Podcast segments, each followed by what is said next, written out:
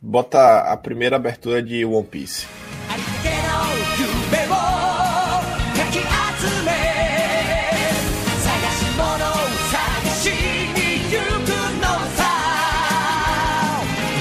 Muito boa escolha, meu. meu. Já gostei dessa entrevista já. Tu assiste One Piece? Assisto até hoje. Ah, One Piece é igual Bolsonaro. Fala aí, velho. Quando o cara encontra outro que é bolsonarista, fala, meu Deus, velho. X amigo. Pior que é verdade, é verdade. É ah, é verdade mesmo.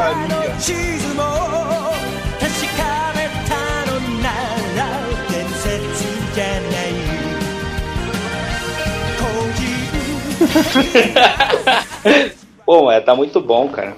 Tá louco, é o melhor da história, velho. Não tem o que discutir.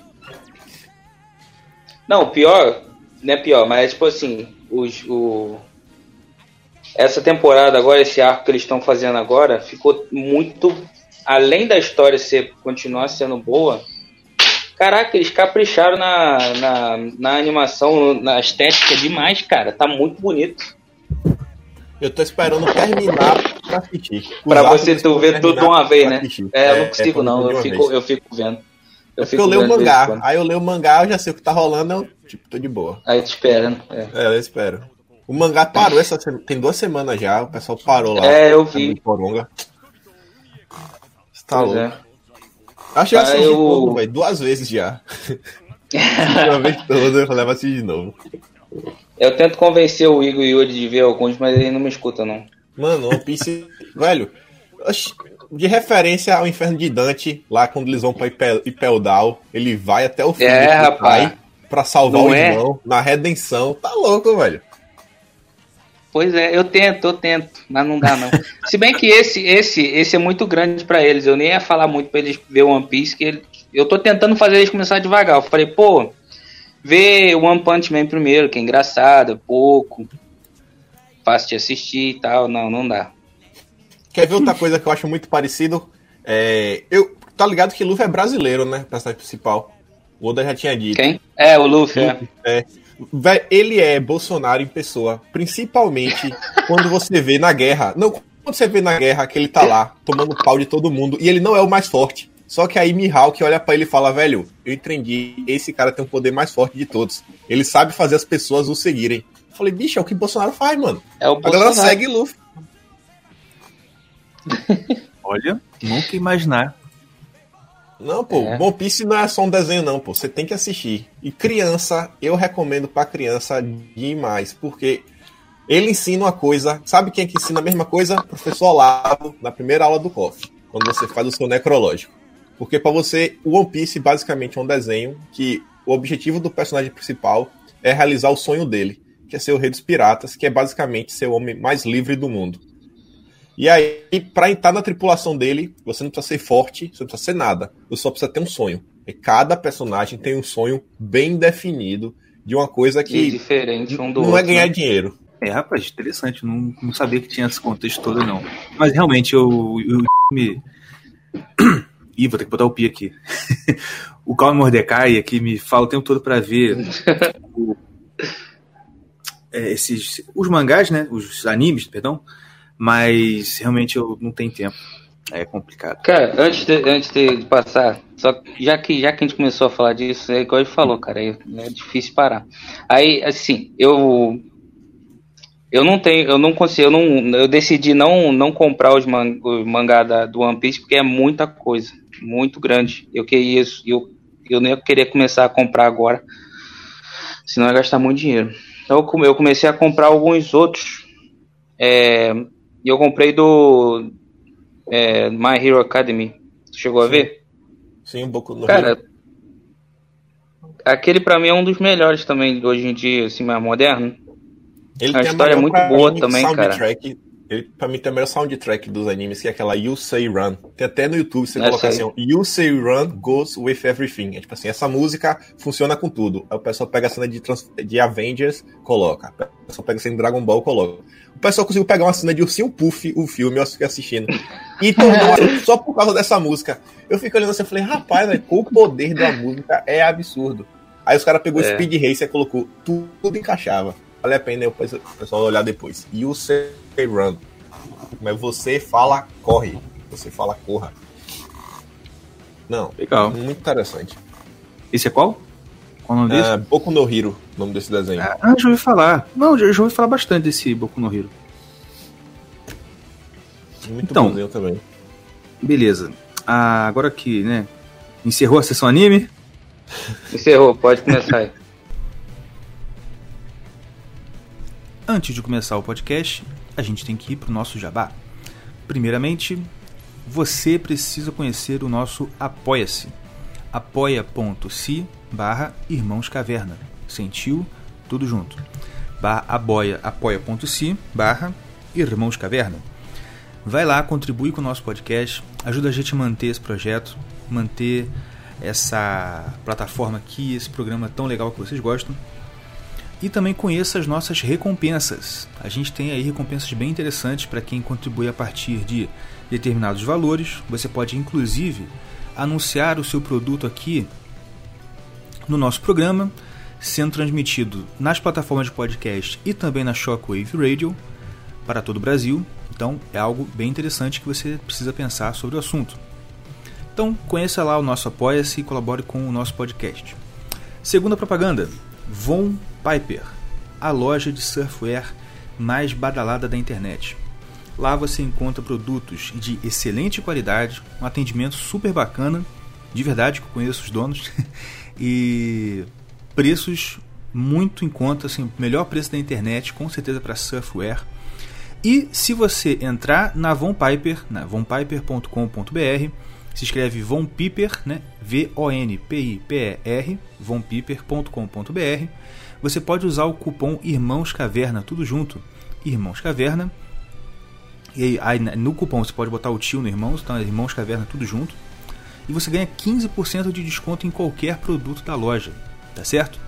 Então, se você está precisando, está querendo uma surfwear bacana, de material super legal, você entra lá na Von Piper e você vai conseguir, ainda vai ganhar 15% de desconto se for nosso ouvinte. Então coloca lá o cupom Irmãos Caverna, tudo junto. Beleza? Outro patrocínio, a Wake Up Imperium, a loja de camisetas mais vaporwave badalada da internet. Dele, do Imperador Afrobés do Twitter, o nosso querido Romanini. Lá você encontra a camisa do Brasileirinhos, do Loen. Em breve teremos camisas dos programas da Shockwave Radio, incluindo aqui o Irmãos Caverna. Então você encontra lá as melhores roupas, canecas, é, camisetas, né, camisas, canecas do, das temáticas que a galera do Twitter, a galera, a galera Vaporwave, a galera do Gabinete do Ódio, né, está aí acostumada, tá certo? Então conheça as coleções, conheça a Wake Up Imperium, a loja do Romanini. E é isso aí.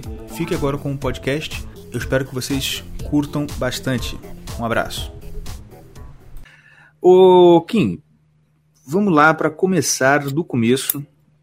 É, vamos para quem por acaso não te conhece, fala um pouco do seu canal no YouTube aí, que é por onde eu conheci você, né? Até o Diego estava perguntando antes se você tem outro, outra rede social sem ser o Twitter e o próprio YouTube. Então, é... eu mas não uso. Eu tenho hum. o Facebook, o Instagram, mas tipo, eu nem uso. Tem um pessoal que me adiciona até no Facebook, eu aceito todo mundo, mas não respondo. Tipo, dificilmente uhum. leio mensagem. E aí o canal, basicamente, uh, como posso falar? Eu basicamente falo das notícias do dia e tenho um, uns vídeos que é um formato um pouco mais diferente, que aí não consigo fazer todos os dias, porque são vídeos que meio que surgem naturalmente, que são os dossiês. Que são vídeos que algum momento aparece alguma coisa que eu falo, cara, é isso aqui, esse aqui é o caminho. Apareceu a notícia muito coisa e eu começo a puxar uma linha e eu chego a alguma coisa assim relativamente uhum. estranha. Como, por exemplo, lá, deixa eu ver, pegar assim, um, dos últimos dossiês. O Rota da Seda. Eu tava Sim. fazendo meio que uma parte 2 de um dossiê anterior do Vignoli, que é o cara da Dória, um cara assim chave para entender o que o Dória vem fazendo. E aí o Vignoli tava lá no Facebook de Dória, porque alguém me enviou um vídeo do, no Facebook, por e-mail. Aí eu tô lá, não, já tô aqui no Facebook, deixa eu ver se esse Vignoli não tem uma página, ver o que, é que ele fala no Facebook. Aí esse que de repente ele bota lá um texto lá, acho que em agosto do ano passado, falando aqui, ó, leiam esse ótimo texto uh, do, do, nosso governador, algo assim. Aí quando eu abro o texto, vou assim, eu falo, aí Dória usa a expressão, a nova rota da seda. Eu falei, cara, isso aqui não é aleatório, porque essa expressão desse jeito eu nunca tinha ouvido até, sei lá, o episódio 100 do Guten Morgen. Isso que eu ia falar. Não, cara, peraí. Aí quando eu vou, vou, atrás das coisas, aí você vai puxando uma coisa, outra, uma coisa, outra, uma coisa, outra, aí você vê que a questão da rota da seda, inclusive até Mourão já tinha dito outra, várias outras coisas. Aí você começa a achar documentos, ligações com fundos de investimento chineses, vídeo do Dória na China com fundo de investimento. Peraí, peraí, oh, rapaz. Kim, deixa eu dar uma pausa. Cara, você tá acompanhando no Twitter? Não. Tipo Mano, assim, eu botei... hoje, não, não, eu, eu não, a postagem que eu fiz aqui pra falar que tava torcendo você, tá ligado? Sim. Mano, eu falei, ah, daqui a pouco começa a entrevistar o Kim Paim, mandem perguntas. Aí tem, mano, sabe que acho que confundi, tô achando que eu tô entrevistando o Kim Kataguiri, cara. Rapaz. tá aqui, pergunta para ele como é a sensação de vender alma pro diabo em troca de poder. Caraca, mano, tão com. Ah, caraca, olha que eu tô vendo os comentários aqui, cara. Estão confundindo com o Kim. Mas de repente o Kim, de repente, de repente o Kim quer falar sobre isso. Fala aí, Kim. Você já vendeu a alma pro diabo? não. Às vezes é o cara tem um dossiê ele aceita, lá. Ele aceita não, não, não. Essa eu nunca fiz, não. Essa linha eu nunca cruzei. Não, deixa eu escrever aqui. É o Kim Paim, seus retardados. Rapaz. Quando a RT sim me fala é o Kim Paim, não Kim Kataguiri. Vou, vou, botar o nome do que o Olavo deu pra ele, né? Não é o Kim Catapiroca, não, caramba. Ah, isso aí que é isso. Normalmente sempre sai assim de forma aleatória. Muita gente assim me pede, ah, faz um doce disso, faz um doce daquilo outro, mas é uma coisa que, tipo assim, tem que, tem que vir aquela notícia que o Sensor Aranha liga e você fala, cara, é isso aqui. Como, uhum. por exemplo, lembrar vários. É, o dossiê da Amazônia. Foi um dos primeiros que eu fiz. Eu não ia falar da Amazônia nem nada, no seu básico. Até que uma senhorinha, uma tia do WhatsApp, ela me manda duas matérias. Ela já deve ter uns 60 e poucos anos. Ela me falou: Olha isso daqui, isso não é estranho. Eu acho que ela é contadora, porque ela me enviou CNPJ da ONG. E ela me enviou uma matéria que falava que a ONG não tinha CNPJ e ia receber o CNPJ de outra pessoa. Eu falei: Peraí, essa ONG já tinha CNPJ. Isso aqui tá, tá tudo errado na matéria da Veja. Falei, não, pô, aqui tem coisa. Aí eu fui atrás para ver. Aí, essa mesma tiazinha, ela me enviou o CNPJ de Luciano Ayan, de uma empresa que ele era sócio do carinha da MBL. Falei, não, que cara. isso? Pera aí, pô, que é isso aqui? Aí já deu outro dossiê. Então sempre sai meio que dessa forma. Eu tô aqui Sim. de boa na minha e alguém no Twitter solta alguma coisa, eu falo, rapaz, uhum. isso aqui tem coisa. Isso aqui tem muita coisa acontecendo. Pô, é vocação jornalística pura, bicho mesmo, né? Porque, né, se você, não, você não é um jornalista profissional, acredito eu, mas, pô, o que tu faz nos dossiês é realmente uma reportagem, pô. E eu vou te falar, é muito bom. Eu indico, por, é, eu indico até assim. Eu, aqui, é, eu fiz uma cirurgia recentemente, então tive que ficar uns 15 dias praticamente só levantando da cama para ir no banheiro. Então, pô, eu ficava vendo jornal, né? Tipo assim, ligava no, no Crítica Nacional, pá. Vou te falar, cara, que eu gosto do Crítica Nacional. Eu acho muito legal, gosto mesmo. Paulo Enéas tem um trabalho muito bom. Eu vou te falar, eu não sei se é porque você organiza bem as informações ou o quê, só que, cara, às vezes eu preferia saber do assunto sobre os seus dossiês do que por um jornal assim, entendeu? Tipo um, um Terça Livre ou um, um Crítica Nacional, por exemplo. Eu converso muito com o Mauro Fagundes. A gente troca essa ideia de coisas assim aleatórias, às vezes, que não tem nada a ver com política. Aí eu falo, Meu, falei, Mauro, eu acho que eu entendi o que é que eu, tipo assim, o que eu sou. Sei fazer um pouquinho, que, tipo assim, é contar uma história.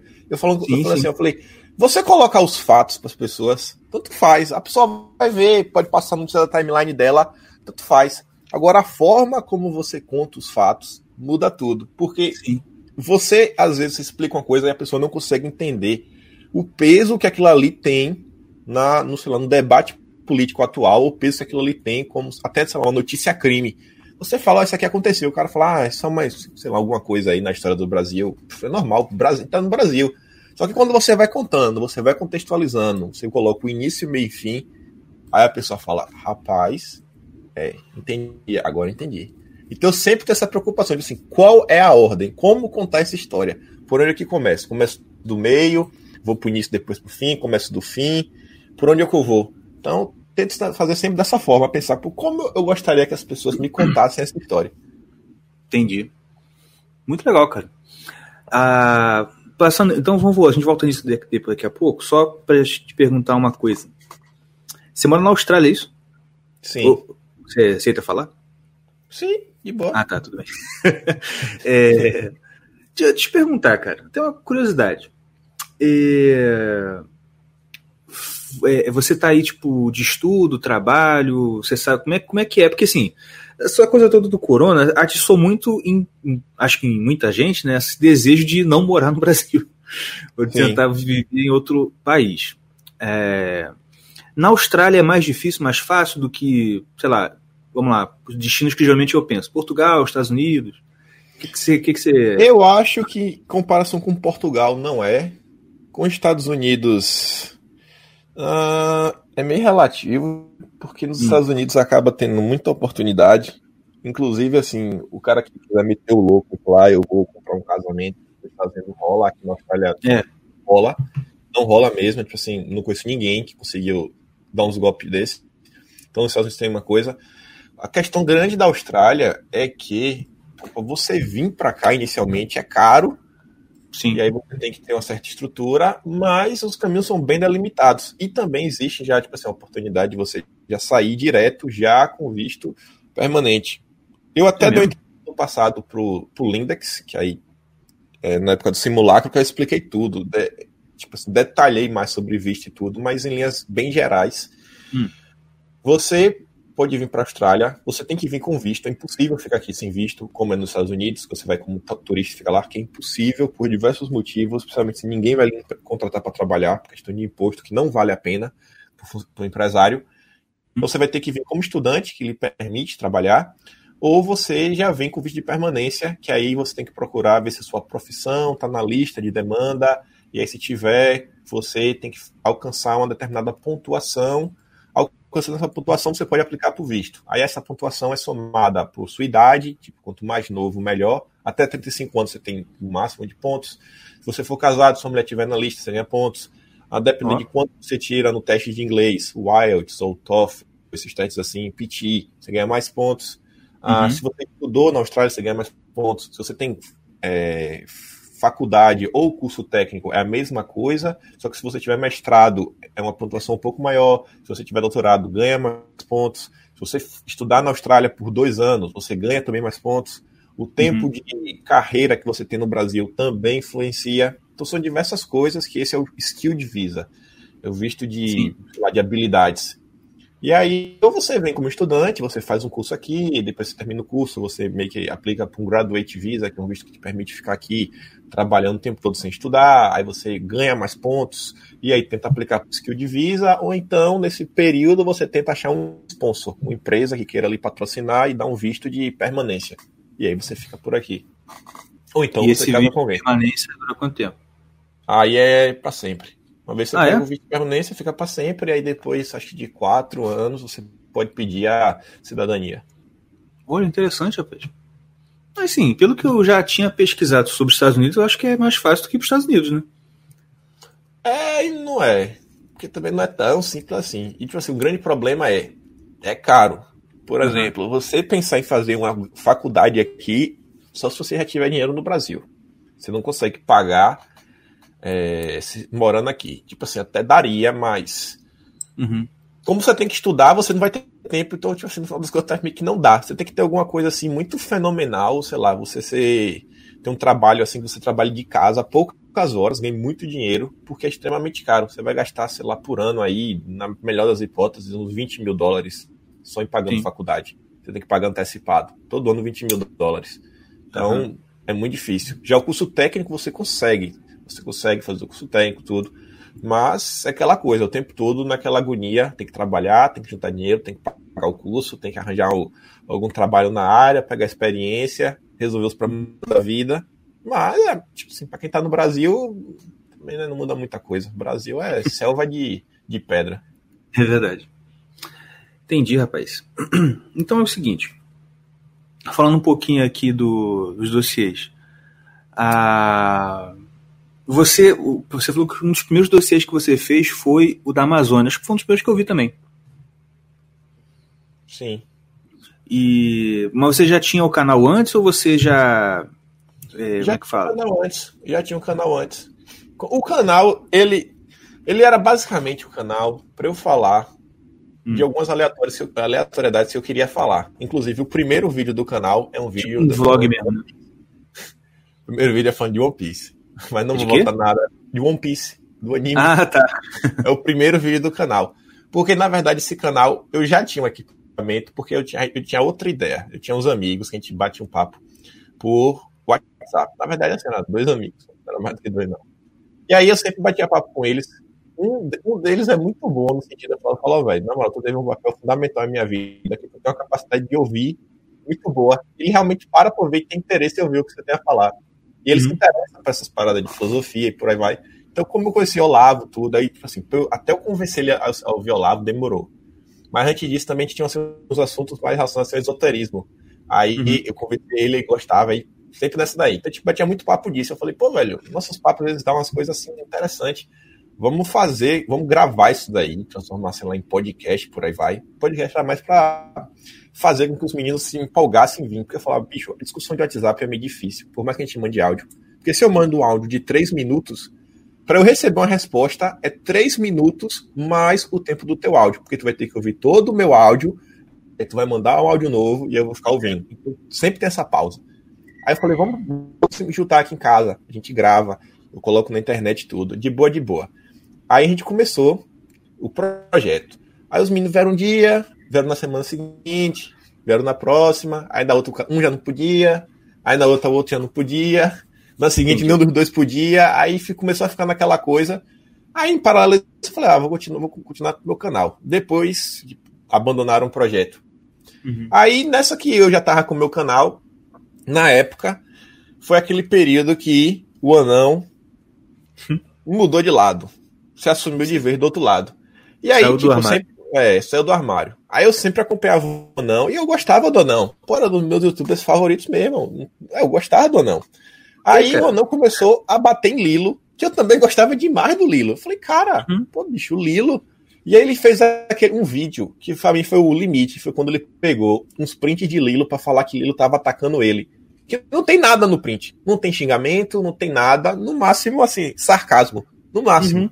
Aí eu falei, cara, vai usar o canal de 3 milhões e 300 para ficar atacando o Lilo? Não, bicho, aí não. É. E assim, eu vou fazer um vídeo. Eu tava num domingo em casa. Falei, vai fazer um vídeo. Aí eu fiz um vídeo assim que era Aras, Aras, Aras, Augusto Aras. Ele repetia várias. Eu cortei vários vídeos assim, coloquei. Uhum. Aí eu fiz o vídeo, meio que despretensioso. Aí eu acho que eu cheguei no Facebook assim, mandei pra Lilo por mensagem. Aí daqui a pouco eu, tipo assim, tava pra ir dormir. Aí eu tava conversando com um amigo meu, que era do projeto, falei, ó, oh, velho, fiz esse vídeo aqui, tu acha que Acho que eu falei, ó, oh, velho, fica engraçado. Aí eu falei com ele, imagina, velho, eu coloco esse vídeo, aí eu vou dormir, quando eu acordo, tem mil views. aí eu sei que nessa, é, eu tava indo dormir, aí eu falei com ele, eu falei, eu, um, pouco, um pouco antes eu falei assim, às 8 da noite, eu falei, ó, oh, cara, já tem 11 visualizações, bicho. Tem 11 pessoas no meu canal, todo mundo já viu. É, tipo assim, minha mãe, meu pai, essa galera assim. Falei assim, não já viu. Aí ele me, demorou pra me responder, me responder tipo às nove. Ele falou, oxe, já tem 50? Eu falei, 50? Meu Deus, tô muito, tô muito badalado. Já tem cinco vezes a quantidade de, de, inscritos que eu tenho. Daqui a pouco, quando eu vou checar, já tinha 200. Aí eu atualizei, não, eu falei, tem uma coisa errada. Atualizei, já subiu pra 300. Eu falei, rapaz, tá subindo muito rápido. Aí um monte de comentários, vim pelo Lilo, vim pelo Lilo, vim pelo Lilo. Eu falei, rapaz, o Lilo compartilhou meu vídeo, eu não acredito. Aí o canal meio que começou. É, Engrenou, né? fazer uns vídeos agora. Entendi, cara. Pô, maneiro. Cara, esse, o, o, Nando é um caso à parte. A gente começou esse podcast aqui, nos primeiros episódios a gente falava dele também. Porque eu acho que o primeiro falou dele, não, o primeiro falou do Kai Fábio. Foi, foi outra situação. Mas, cara, é incrível como que esse cara, assim, é... ele foi um dos primeiros que pulou do barco, assim, de, de virar casaca não sei se foi o primeiro ou um dos primeiros. Mas foi o mais trágico. E vou te falar sério, foi. cara, te falar a verdade pra tu. Eu, hoje, eu, eu, eu não consigo sentir eu, assim, eu já tive raiva, mas eu não consigo mais sentir raiva. Eu, eu tenho mesmo, mesmo, tenho pena desse cara. Que você vê na cara dele, nos olhos dele, aquela, aquela coisa que é sem vida, sabe? É tipo assim, cara, o cara tá muito na merda. E eu sei que, por exemplo, né? É, você falou que você é amigo do Mauro, né? Você conversa Sim. muito com o Mauro Fagundes.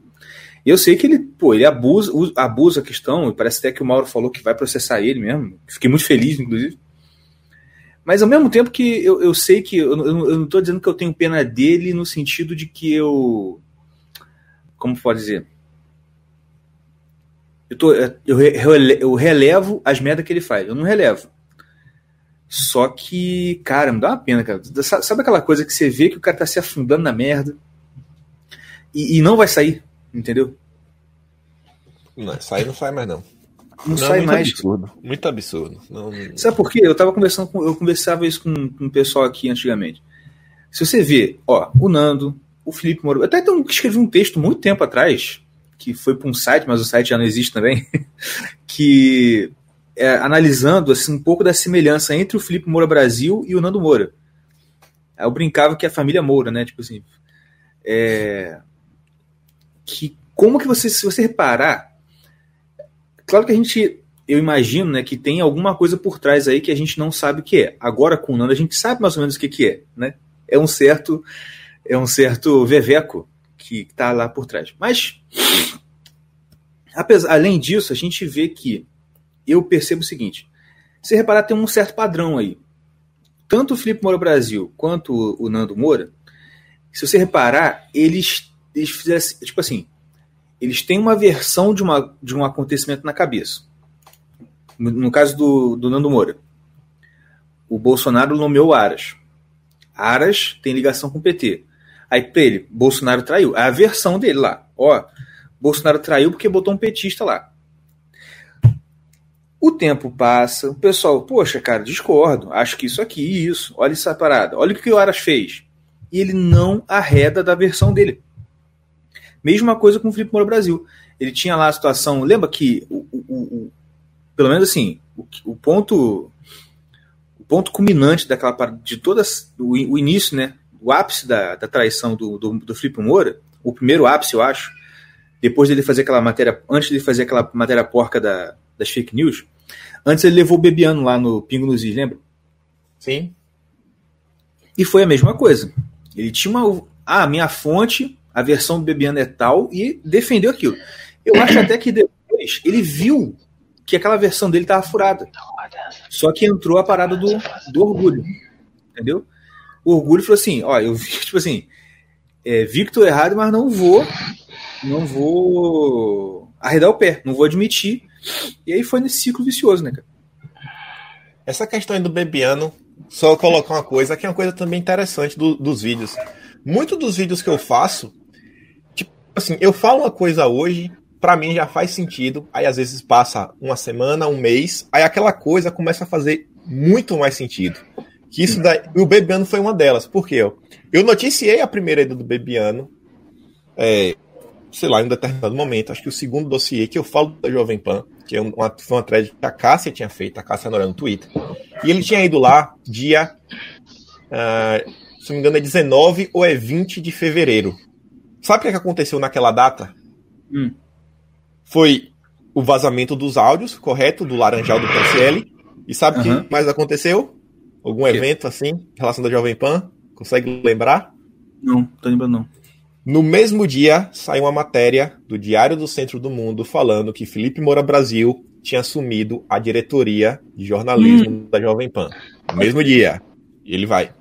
Aí depois, aí você começa a ver como as coisas começam a juntar. Sai o áudio do PSL, Bebiano vai. Ele foi na época nos Pingos nos Is, não foi? Acho que foi. Depois, a gente teve aquele episódio do delegado Valdir. O Valdir vazou numa quinta-feira. O que, é que aconteceu na sexta-feira? Bebiano estava no 3 em 1. No dia seguinte, mais uma Sim. vez. Quem estava no Pingos nos Is foi Julia Lemos. Na segunda-feira, Joyce estava no Pânico e à noite Joyce, Joyce foi na TV Cultura. Você vê, exatamente no mesmo períodozinho. E aí que você, coincidência, teve depois o caso dos panetones, de Flávio. No dia seguinte, Sim. quem estava na, no pânico dessa vez? Gustavo Bebiano. Sempre tinha um escândalo do governo Bolsonaro. No dia seguinte, Bebiano estava na jornada. O dia seguinte. Aí você vê assim, cara, isso aqui não é aleatório. E aí, Bebiano, que tinha virado meio que homem do Dória, lá no Rio de Janeiro. Aí você vai juntando todas as pecinhas, você vai falando, cara, isso aqui não é aleatório. Isso aqui hum. não é aleatório. Não, mas o que eu te falei, você percebe que é, foi o mesmo, o mesmo padrão de comportamento. Sim. E aí os caras, pô, é o que eu falei, o problema todo dessa galera foi a, essa vaidade que subiu a cabeça. E os caras, pô, se perderam mesmo. Tipo assim, dane-se todo mundo e, e, e foi, tá, tá, tá na merda aí. O, em relação a Covid, coronavírus, o vírus chinês, eu vi que você fez alguns vídeos aí sobre aquela. Não, eu não sei se você. Eu não estou lembrando agora se você fez um vídeo sobre o que aconteceu, a reportagem da Epoch Times, mas eu sei que você cita essa reportagem em mais de um vídeo. Sim. Certo? Se tem certeza, se já, já dá, já dá para dizer com certeza que foi fabricada essa porcaria? Cara, é, tu, tipo assim, o que eu tava olhando depois, né? Tipo assim, tem uma parte do vírus lá, que é uma proteína XYZ. Agora só não, eu só não parei para olhar, mas nenhuma, tipo assim, mesmo na possibilidade mais simples, já dá errado. Que é tipo assim, se isso está ligado a uma cadeia de RNA, que aí você vai trabalhar com, sei lá, quatro possibilidades, né? Citosina, timina, glicosina e o outro lá, CT, CGA, aquelas quatro, quatro coisas que você junta aí para fazer o DNA, ou se era uma proteína que você vai juntar aminoácidos. Como é que você tem quatro pedaços que são idênticos ao pedaço do vírus da AIDS? Sendo que, exemplo, o que eu estou falando assim, a questão da impossibilidade. Você tem uma, uma fileira, você tem, sei lá, uns 20 espaços, você tem que acertar cada um desses 20 espaços com de uma a quatro posições. Uhum. Você tem quatro opções, na melhor das hipóteses, a gente vai trabalhando com RNA. Você vai ter quatro opções. Tipo assim, no, no espaço 1 é para usar o quê? De 1 a 4, você tem que acertar de 1 a 4. No espaço 2, você tem que usar o quê? De 1 a 4. No espaço 3, pelo menos 20 espaços desse. Bota-se uma, uma, proporção de matemática, sei lá, que vai dar o quê? 4 elevado a 20. Quanto é que vai dar isso? Qual a possibilidade disso acontecer na natureza? Em um espaço, você tem quatro sequências iguais.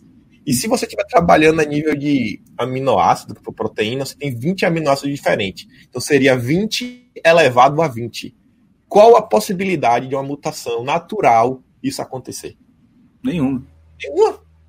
Nenhuma. É zero. Zero. Hum. Isso fabricado. É zero. Zero possibilidades. Matematicamente, é estatisticamente impossível. Impossível. Uma mutação exatamente perfeita desse jeito. Realmente. Eu não cheguei a ver o documentário inteiro, mas até onde eu vi, eu, inclusive eu não sabia que eles tinham conjugado com o vírus da AIDS. Mas e, eu achei interessante que. Na, no meu dossiê que eu soltei mais cedo aí, tem duas, dois artigos que eu mostro lá do Instituto de Virologia de Wuhan, que uhum. eles já estavam trabalhando numa mistura do SARS com o vírus da AIDS. Uhum. Não, na, nessa reportagem da Epoch Times, tinha uma hora que o cara fala lá, tipo, achou um documento de 2013 daquela infectologista lá, aquela mulher, né, que é, parece que foi a principal lá da, da pesquisa, que ela estava trabalhando numa forma, ou ela fez uma pesquisa, fez, escreveu um artigo dizendo que tinha achado uma forma de fazer lá a compatibilização de proteína para o vírus, desse, desse vírus aí do, do, do Covid, ter comunicação com as, os tecidos humanos, entendeu? Aí Sim. eu falei assim, cara, que merda de pesquisa é essa, cara? É como assim? Tipo assim, ah, descobri um jeito de, uma, de, de a gente ficar. Descobrimos um jeito de um vírus novo infectar um ser humano. Assim, cara, que merda de. como, é, como, é, como é que pode? Não vai numa. Eles publicam isso, tipo, de boa, tá ligado? Eu fico. Eu, eu não sei se eu tô falando assim por falta de conhecimento da, desse, dessa questão de pesquisa científica ou se, sei lá. Enfim. É foda, cara. É assim, pra, que as pessoas estão estudando isso? Tanta coisa Exatamente. É o que eu falei pra minha esposa, é como se fosse. Assim, ah, minha esposa estava vindo comigo, ela falou assim: não, pode ser que, tipo assim, aquela coisa de prevenção. Ah, eu descobri isso aqui para prevenir. Sim, tá, mas 2013, essa parada não tava. Pô, não tinha ninguém com coronavírus. Como você publicar um artigo assim, ó, descobri aqui o airbag. Ah, como assim? Se, é como se publicar uma, publicar um, um, estudo descobrindo uma nova forma de um acidente de trânsito antes de existir, antes de existir carro, pô. Não tem lógica, entendeu? uma coisa vinha antes da outra, não tem lógica. Agora eu pergunto, ah. agora eu pergunto. Do, do Irmão Caverna, Irmãos Caverna podcast. A gente tava, tava trocando ideia, se lembra que a gente falou assim, pouco a gente pode conversar sobre. Aí eu falei, é, quem tava falando. Eu não sei como chegou no ponto que eu falei da questão de, de temas meio, sei lá, eternos e temas do momento. Que eu tava falando, falando, pô, cara, esse daí para mim é um ponto-chave. Uhum. Tipo assim, eu, eu, eu até gosto de fazer um dossiê ou outro, porque às vezes ele tem uma duração mais tempo, pode ser algo mais interessante. Mas eu, particularmente, eu sou o tipo de pessoa que eu sinto falta de um conteúdo mais assim, que você pode ouvir a qualquer momento. Como, por exemplo, aquele teu bate-papo com amor, vocês falando sobre a questão da direita, que não pode usar a gravata borboleta, que daqui a pouco vocês entram na literatura, vocês falam de Shakespeare, vocês falam disso. Ou o podcast Sim. de Evandro, para discutir sobre touradas. O o, se não me engano, é, é o Marco do ICLS? Isso, acho, do, isso. de astrologia? Exato. Foi, Marco, Mano, aquele, aquele, aquela aula que vocês falaram, eu já tinha assistido, eu mandei para cada amigo meu que eu tenho, que a gente pode ter uma conversa melhor. Que o que ele uhum. fala. Ele, eu não sei se ele, ele, ele falou esqueleto do, do universo, quando ele falou que vocês ou arquitetura do universo. Porque na de CLS ele, ele se refere como esqueleto do universo. Na hora que ele, ele falou, falou isso, eu falei, cara, como isso daqui faz sentido? Sim, como sim, faz sim. sentido? Não, realmente, assim, é o que você falou, né? Inclusive, falar aqui que é, fazer um. Acho que eu nem falei nem pro pessoal, nem pro, nem pro Diego pro Yuri, não. Mas eu tava no YouTube, eu tava no, eu tava no Twitter lá, de boa, e de repente chegou uma mensagem do Kim. Eu já tinha visto ele que eu já tinha visto que ele tinha me seguido na época atrás. Falei, caraca, o Kim me seguiu. ah, mas eu me controlei, me controlei, não falei nada. Porque eu não gosto de ficar igual tem gente que fica, ah, fulano me seguiu, sabe? Eu grito aqui, mas não grito no Twitter. Ele grita pra gente. Mas você gritei, não. Aí, aí cheguei lá, pô, caraca, me seguiu. Aí daqui a pouco mandou mensagem, né? Você falou do projeto do Mari Libero, né? Uh, qual é esse daí que você disse? Do O SLS de... é qual? Não, não, não. Quando, quando você me mandou a mensagem no Twitter, você tinha. Só tô... Ah, não, eu falei de você que você tinha falado, você tava pensando em, em dar umas aulas, não sei o que. Eu falei, cara. Isso, isso. Tu tem jeito para falar. é. E aí, tipo assim, eu, eu achei muito legal, até comentei com a minha esposa isso, que, cara, é, foi muito legal porque e talvez seja até já um pouco da, dessa cultura não brasileira que você já está tendo aí na Austrália que é a cultura de incentivar a galera quando ouve um projeto, sabe? Se você está fazer uma coisa, você, pô, cara, legal, vai, vai em frente. E isso é uma coisa que a gente também não ouve. Tipo assim, a gente não tem muito essa coisa de ser incentivado a fazer alguma coisa, tá ligado? E, então, obrigado, vou. Até, até foi, é, foi um ânimo mesmo para eu tocar esse projeto. Mas quando você falou isso, é realmente é uma coisa que a gente tenta fazer. Porque a gente começou a. Por exemplo, até quando a gente falou de um assunto de um assunto do momento, que foi na época do, quando o Caio Fábio foi na ah. Jovem Pan, a gente tentou falar, mas numa perspectiva de fazer uma aplicação que servisse, como você falou. Mesmo que a pessoa ouça daqui a muito tempo, ela vai entender ali, vai, vai ser útil, né? Sim. Porque querendo ou não, né, cara, a gente foi, a gente é muito influenciado pelo, pelo pai de todos dos podcasts da direita, que é o Flávio Morris, né? Sim. Que isso é, é o norte do podcast dele, né? Sempre tratar de assuntos, ele sempre brinca, né? Sempre voltando para a Grécia Antiga ou o Antigo Testamento. A Bíblia. É né? Porque, de fato, isso é, isso é muito importante. Mas vou te falar, eu, apesar do, das aulas do Evandro, que ele dá aqui, porque não é uma entrevista, não é uma aula. A gente fica só é uma aula ouvindo aqui. ele falar e, nossa, é tal. É, apesar do Evandro ser. Inclusive, eu tava falando um negócio, cara. Eu vou, vou, lançar aqui. Eu acho. Eu acho que o Irmãos Caverna é o, é o podcast que o Evandro foi mais vezes, cara. Se você eu contabilizar. Cara, foi muito. Eu não sei, mas eu quero acreditar que sim. É. mas enfim, o. Apesar não, já é. Acabou. Acabou, tá lançado. Está, está na internet porque é verdade. É isso aí. Mas a entrevista com o Marcos Monteiro, é, eu gostei muito de fazer, cara. Inclusive tem que chamar ele de Pô, novo. Eu também, eu também, cara, eu tenho maior vontade de chamar ele de novo. É muito, foi muito boa mesmo. E eu acho, tipo assim, foi uma parada que ninguém fala, sacou? É, tipo, foi um, um troço que, Sim. tipo assim, é meio, meio tabu de, de, de, de por exemplo, principalmente de, da, da, intelectualidade de não aceitar esse tipo de, de, conhecimento. de, de, de conhecimento. É. Não, com certeza. Por exemplo, hoje aqui estava tendo uh, esse homeschooling deturpado, forçado que a gente está tendo em casa. Teve lá, ah, dever de ciências, falar ou estudar sobre sistema solar. Aí eu estou lá. Ah, aí fiz, compraram, é, compraram bolinho de isopor para fazer os planetas e pau.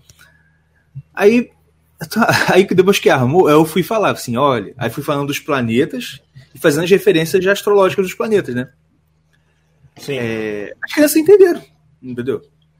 Por quê? Eu já mostrei, por exemplo, a Catarina, já mostrei para ela onde é que fica a Vênus no céu, o que eu já, já consigo identificar.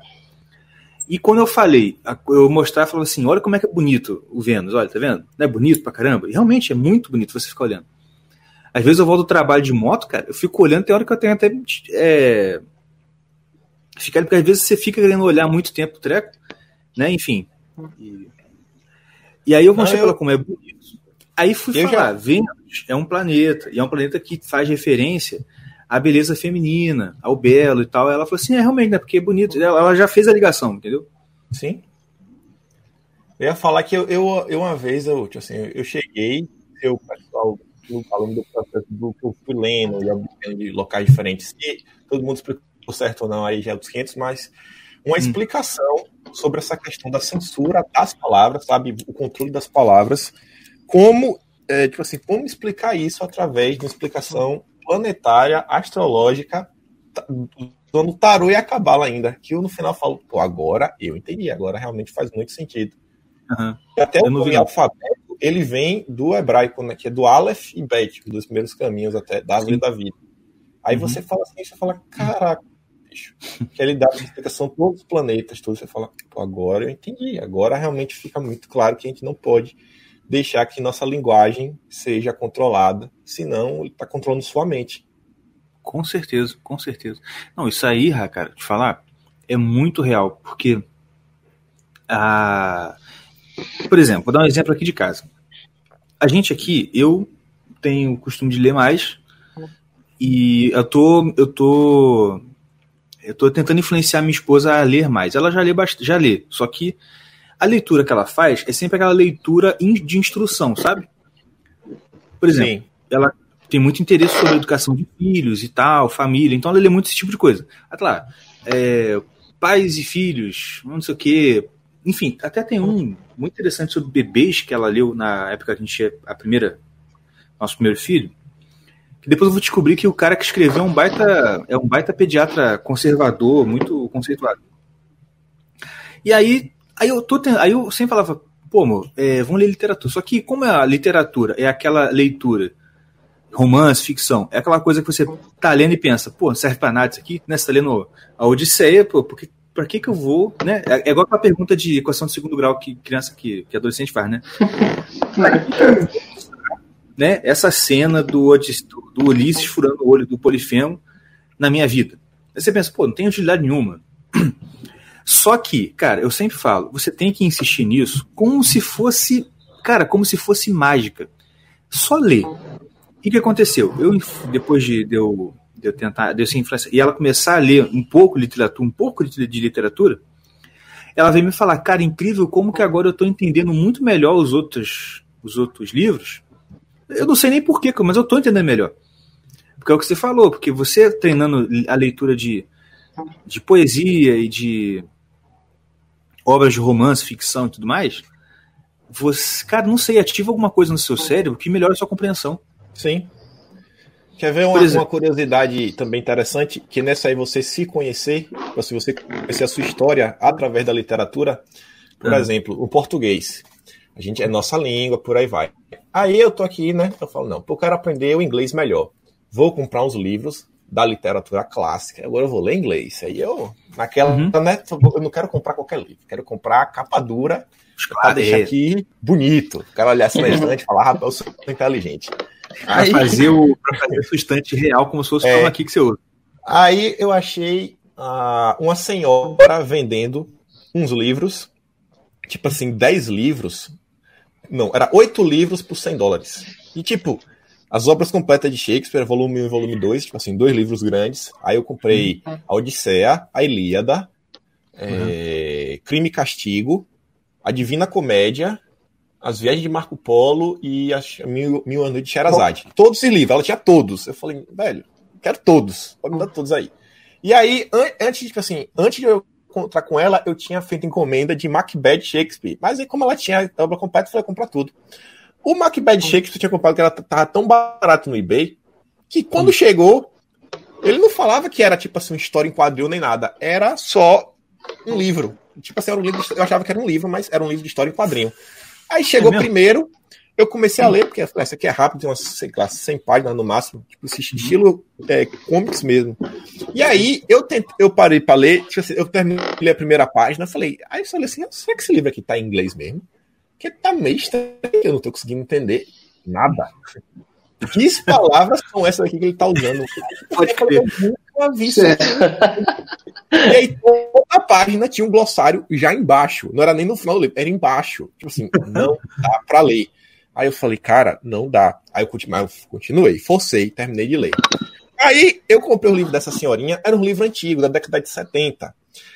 Aí eu peguei e falei, deixa eu ver que eu vou começar. Ah, vou começar por é, Mil e Uma Noites. Porque Mil e Uma Noites, Sherazade, vai ter várias histórias, então não vai ser um negócio cansativo. Eu leio uma história, daqui a pouco já começa outra, por aí vai. Tá, beleza. Aí eu pego o livro e falo, rapaz, que palavras são essas daqui que esse pessoal tá usando? Porque, por exemplo, você pega uma palavra normal, um verbo, sei lá, have, que é ter. O pessoal não usa o have com é, H-A-V-E e não existe has, que é para terceira pessoa. O pessoal usa H-A-T-H, uma contração do verbo que não se usa mais.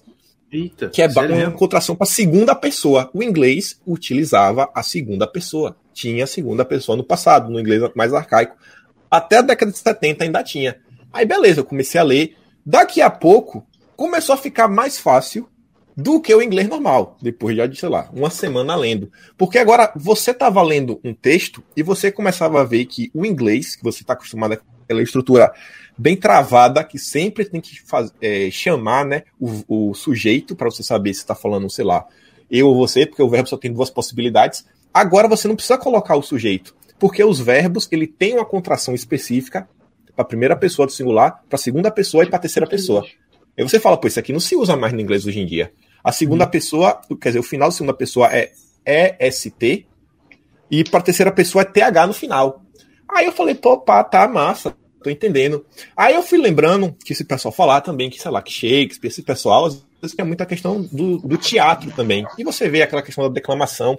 E o livro da, do Meio à Noite tinha muitas poesias também. Aí chegou num tempo que tinha um, uma poesia que eu falei, cara, eu entendi como o inglês perdeu a capacidade poética dele de uma forma absurda e o pessoal não entendeu. Porque a poesia, a gente parte do pressuposto que tem a questão da rima. Você sempre rimar no final da frase. Pensa assim, se você agora, tipo assim, se você no passado tinha a possibilidade de todo verbo da terceira pessoa terminar com TH ou na segunda pessoa terminar com EST, se você fizesse um poema que toda a última palavra fosse um verbo, você ia ter todas as linhas rimadas, terminando da mesma altura. Uhum. E aí esse era um poema que todo final era um verbo que terminava, sei lá, na segunda pessoa, com EST. Então terminava sempre com EST, ST, ST, ST, ST. Cara, olha como fica sonoro. Aí nisso daí começou a me surgir uma, uma, um interesse, falar, pô, por que será que era por isso que Shakespeare era tão famoso? Aí eu fui atrás de Shakespeare, né? Falei, pô, por que Shakespeare é famoso? Aí fui fazer uma pesquisa no Google. Aí eu descobri que Shakespeare é tido assim como um grande, sei lá, literário, por aí vai, porque do inglês ele criou mais de 3 mil palavras, que uhum. dessas aí a gente usa, sei lá, 95% até hoje. Palavras uhum. comuns, como, por exemplo, sei lá, manager, que é, sei lá, gerente ou gerenciamento, depende do contexto que for usar, sei lá, a hurry, que é, sei lá, apresse-se. Palavras que a gente usa no dia a dia mesmo, normal. E além disso, é, Shakespeare tinha criado várias é, expressões que todo mundo usa, como por exemplo, o amor é cego, ou isso aqui tá difícil igual aprender grego. Aí eu falei, peraí. O é, amor é, é cego? É isso aqui... Das, das, como é que chama isso? É... Cara, acho que tem um nome disso, velho. Ditado? Não. né, né, que é comum, todo mundo fala. Clichê. É, é o rei dos clichês. É, rei dos clichês. Só que Aí eu pra falei, ele não é clichê porque ele inventou, mas né? Exato. Eu falei, cara, eu já vi isso aqui, velho. No Brasil todo mundo fala isso aqui. Falei, Exatamente. aí cheguei e falei, não, vamos fazer agora outra pesquisa. Vamos ver quem no Brasil, sei lá, leu Shakespeare. Aí eu fui Ninguém. colocar. Brasil. Não, calma, calma. Eu coloquei. É, escritores brasileiros, sei lá, influenciados por Shakespeare, que leram Shakespeare. Eu coloquei assim. Ainda foi pra escritores, É, né? Mas, Exato, não, exato. Aí chuta aí um escritor brasileiro que leu toda a obra de Shakespeare. Ih, rapaz. Márcio Tiburi. Não, não. Escritor, mano. Escritor. Sei não. Machado de Assis. Ah, aí agora? cacete. É claro. Será que essas expressões importadas foram difundidas? de- Faz um sentido agora? Você vê, pô, o cara aí, o escritor brasileiro mais famoso, era um Sim. grande leitor de Shakespeare. Aí Com você fala, certeza. Rapaz, eu vou, te cara, falar. tá tudo eu vou- conectado. Eu vou, eu vou ler aqui um negocinho rapidinho. Eu tô lendo Esaú Jacó, baixei uns livros do do Machado para ler. Eu tô lendo aqui o Esaú Jacó. Tem um texto que é um negócio simples, cara. Só que eu, eu tava falando aqui como que a, a- só a escolha certa de palavras, a escolha de palavras que ele faz te, te abre um leque de assim, você visualizar a coisa, de você, sabe? É que, uh, para quem nunca leu, o Esaú Jacó conta- começa. Eu também nunca li, eu tô lendo agora. O início é ele falando da, de duas senhoras que estão indo numa vidente, numa cartomante, sei lá, né, uma cumbinha lá, para saber sobre sobre o filho dela, uma coisa assim, tipo assim, para adivinhar o futuro dela, né? Aí, olha esse trecho aqui, cara, que ele vai, vai descrevendo né, as, as moças subindo o morro. Olha que interessante. Aí, tipo assim, as mulheres estavam subindo e tal, né? Aí, deixa eu voltar aqui.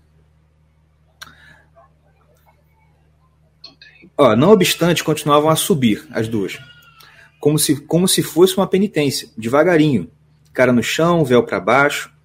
A manhã trazia certo movimento. Mulheres, homens, crianças, que desciam ou subiam.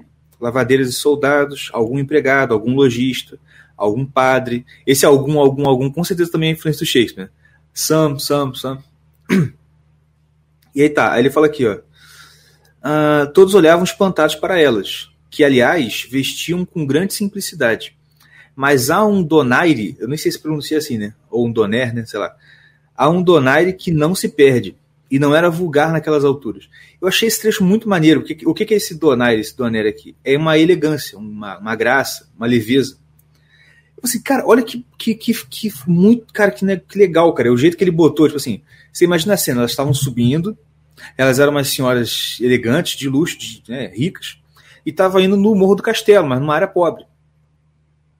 E todo mundo olhando espantado para elas, né? Tipo assim, nossa, o que, que, o que estão fazendo aqui, né?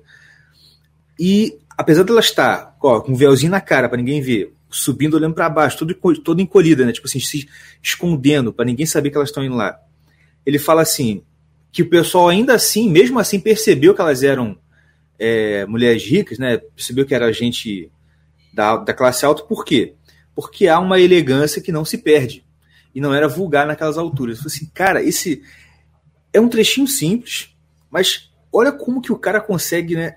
Tra- usar as palavras de um jeito para te causar uma impressão forte mesmo no negócio. Sim. Machado é é o que você falou. Isso não tem segredo. É um cara que é influenciado por um cara, por um grande cara. Entendeu?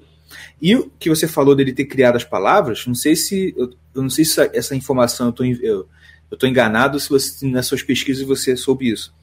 Mas que ele também, muitas dessas palavras que ele cria, era uma, um- uma, uma transliteração que ele fazia do latim, né? Ele também ele foi educado naquele molde clássico, então ele sabia muito, sabia latim também. Ah, isso aí eu não cheguei a olhar. Isso Eu não- tenho quase certeza que eu vi alguém falando que essas muitas dessas palavras que ele criava era a influência do latim. Porque foi o que aconteceu com os os Lusíadas também, né? Luiz de Camões. Porque o Lusíadas, que é a história lá do, das navegações portuguesas, do Vasco da Gama e tal, é, o pessoal fala que, ah não, os Lusíadas, o Camões ali naquele poema, ele fundou a língua portuguesa. E eu sempre achei engraçado falar isso, porque assim, uai, como assim? Antes não falava. Pô, o cara escreveu uma língua nova do nada ali, como é que foi isso, né?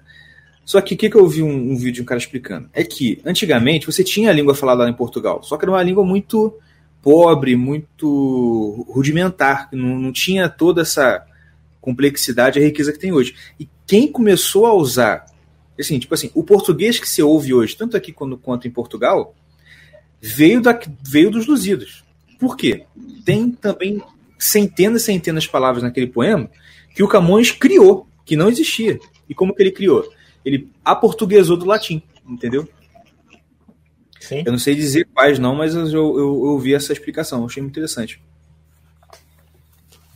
O Quer dizer, ele, dia, ele, ele é linguagem, né? Hoje em dia acho que perdeu isso, né? Tipo assim, meu tempo já perdi, hoje em dia tô tentando recuperar alguma coisa, ver se eu consigo ainda. Mas acho que a gente perdeu. Acho que é um grande problema na nossa sociedade hoje.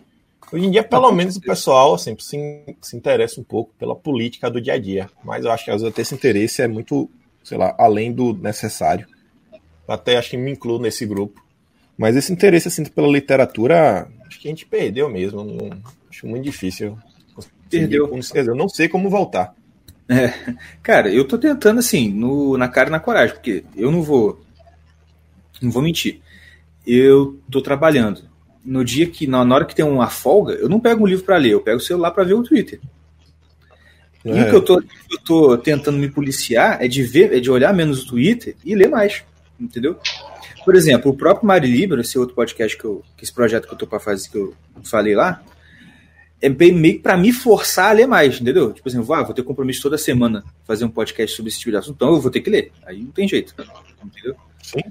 Mas essa questão de literatura, ó, deixa eu falar um negócio. Uma coisa que me, que me, me forçou a ler mais de literatura e conto de fadas foi é, minha prole. Por quê? A minha prole não dorme se eu não contar a história para elas.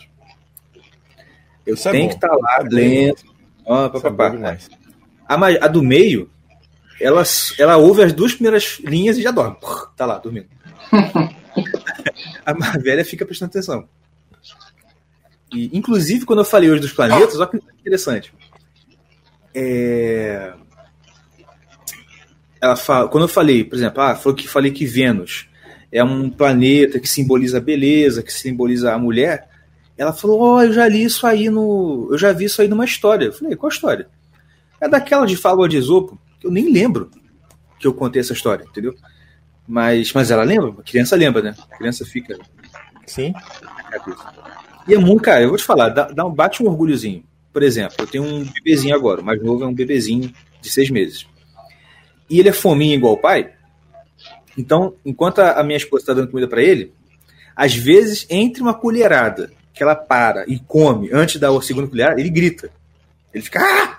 gritando que ele quer mais. E dá aquele gritinho agudo, sabe? Ah! Aí a do meio falou assim: Nossa, parece o Nazgûl. Lembra do Senhor dos Anéis? Sim. o pior que parece mesmo. Que gritinho. Faz Jesus do céu, parece o Nazgûl mesmo. Já tá aí, né? Se for fazer uma festinha do de Senhor dos Anéis, eu ponho uma capa preta nele. Pronto. Nele, é. E vocês, Mas... como foi essa mudança, quer dizer, essa entrada na política de vocês? Porque a minha eu acho que veio um pouco aí até pela literatura. Não literatura específica, mas sei lá, por um estudo aleatório que eu vim conhecer o Olavo e vim parar lá de cá. Tá. Fala vocês aí primeiro que eu falo meu depois. Eu, eu fui, eu comecei a, a, a ouvir Olavo, me interessar por filosofia, política, assim, mas por causa do, do Ivo. Ficar me falando e. Perturbava eu, as ideias. Pô, eu comecei a ouvir o Olavo tal, gostei, e agora, pô, não consigo parar mais, mas eu, eu eu falo com o Diego que eu não, eu não gosto muito de política é, do dia a dia, assim, cara. Tipo assim, de. Ah, Bolsonaro. É, aconteceu isso, Bolsonaro é, nomeou tal, fez uma coisa. É, agora o o Dória está fazendo isso aqui. Eu, eu particular, eu sei que isso é importante, mas eu não gosto porque eu não, não discuto. Eu não, eu não pego e vou debater. Eu não gosto de debater com os outros sobre isso, não é porque eu não, eu não gosto mesmo. E tipo assim, eu vejo tipo assim, muita gente ao meu redor é, gosta muito de, só desse tipo de política, né? E eu vejo que é uma é um pessoal que só tá preocupado em discutir, estar tá numa roda e saber e saber das tretas, né? Tipo assim, saber saber se sair, se sair vencedor do debate, tá entendendo? Sim. Mas eu não, como eu não não me preocupo com isso, eu acabo que eu não me interesso e acabo não me tomando nota também, tá entendendo?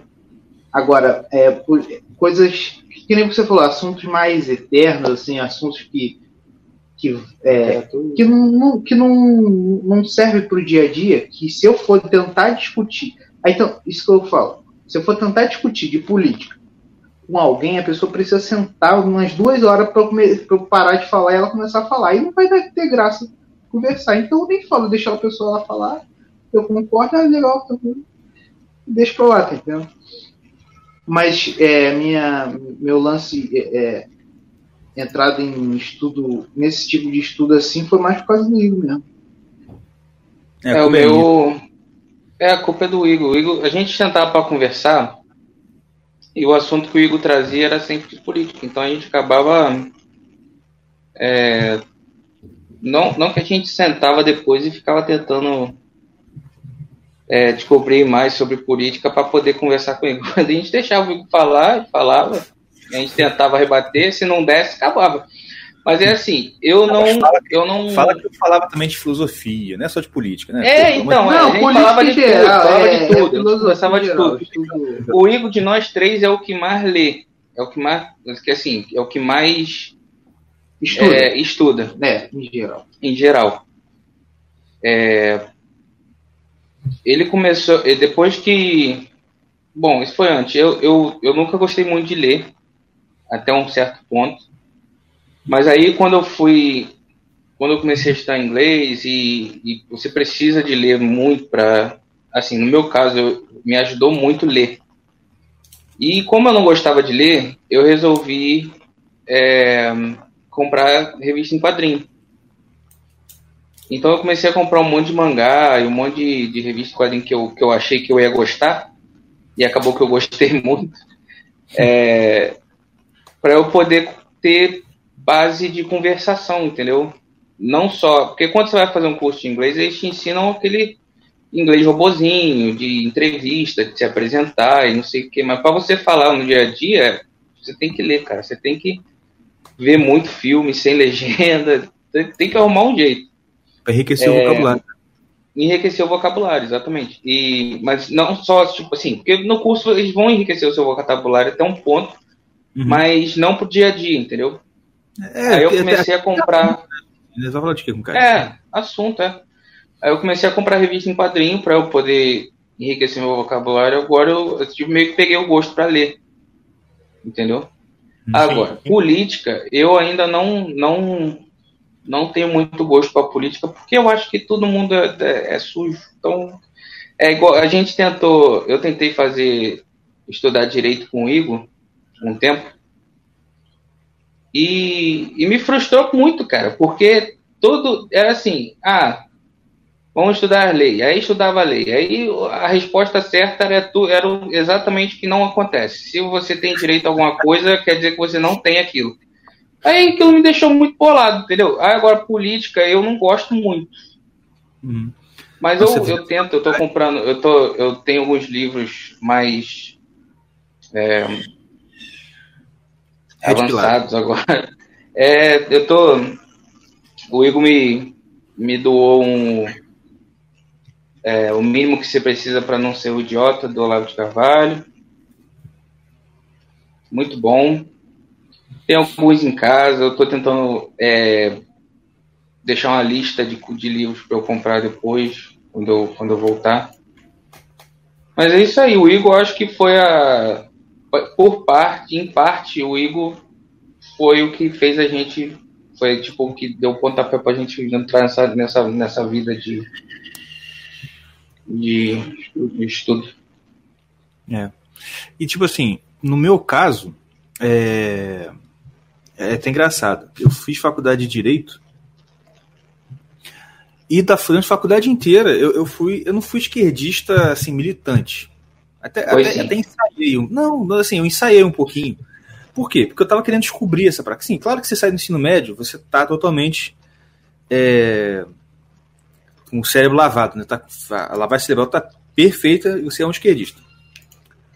Aí cheguei na faculdade, na faculdade pública, e aí tá lá estudando, pá, eu gostava e tal.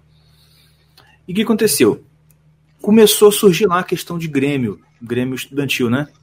O DCE, né? Diretor Acadêmico, é, esse negócio aí.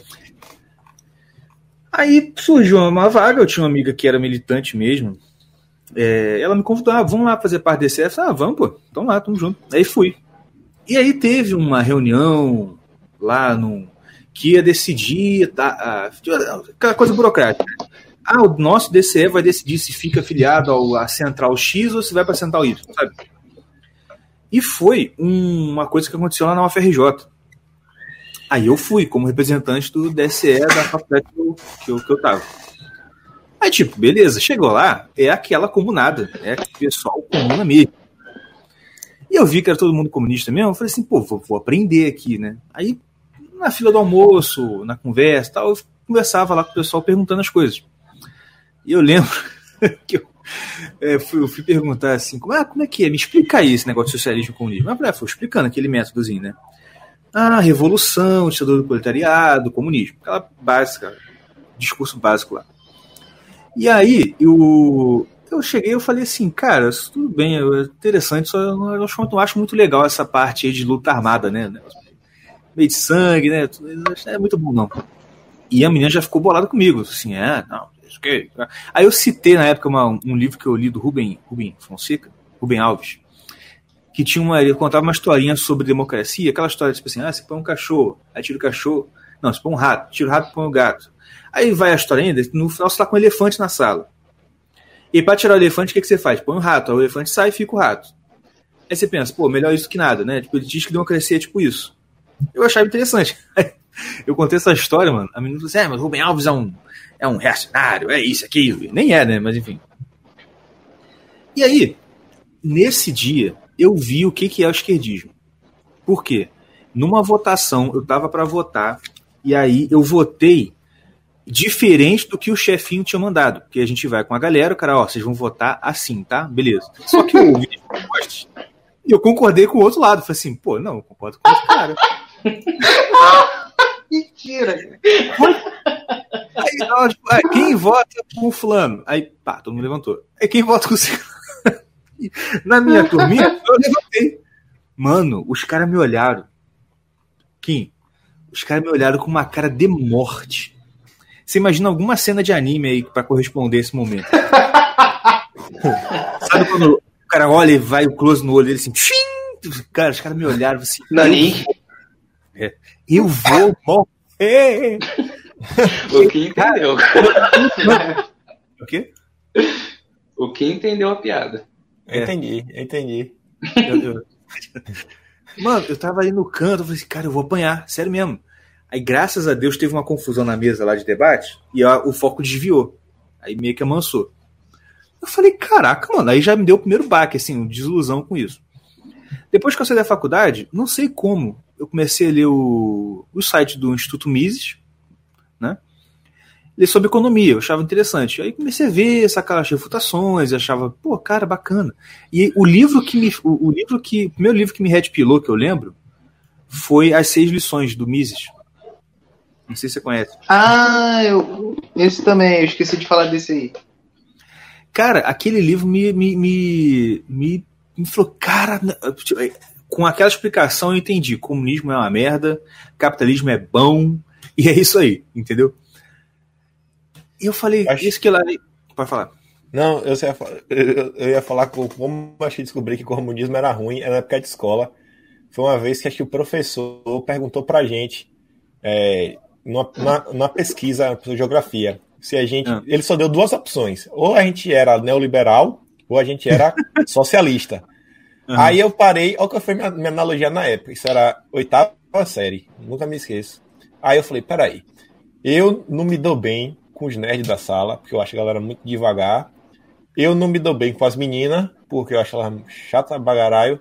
E eu me dou bem com os caras do fundão, só que a desgraça do fundão não gosta de fazer nada. Então eu que tenho que fazer os trabalhos todos. Se eu não quiser, sobrar.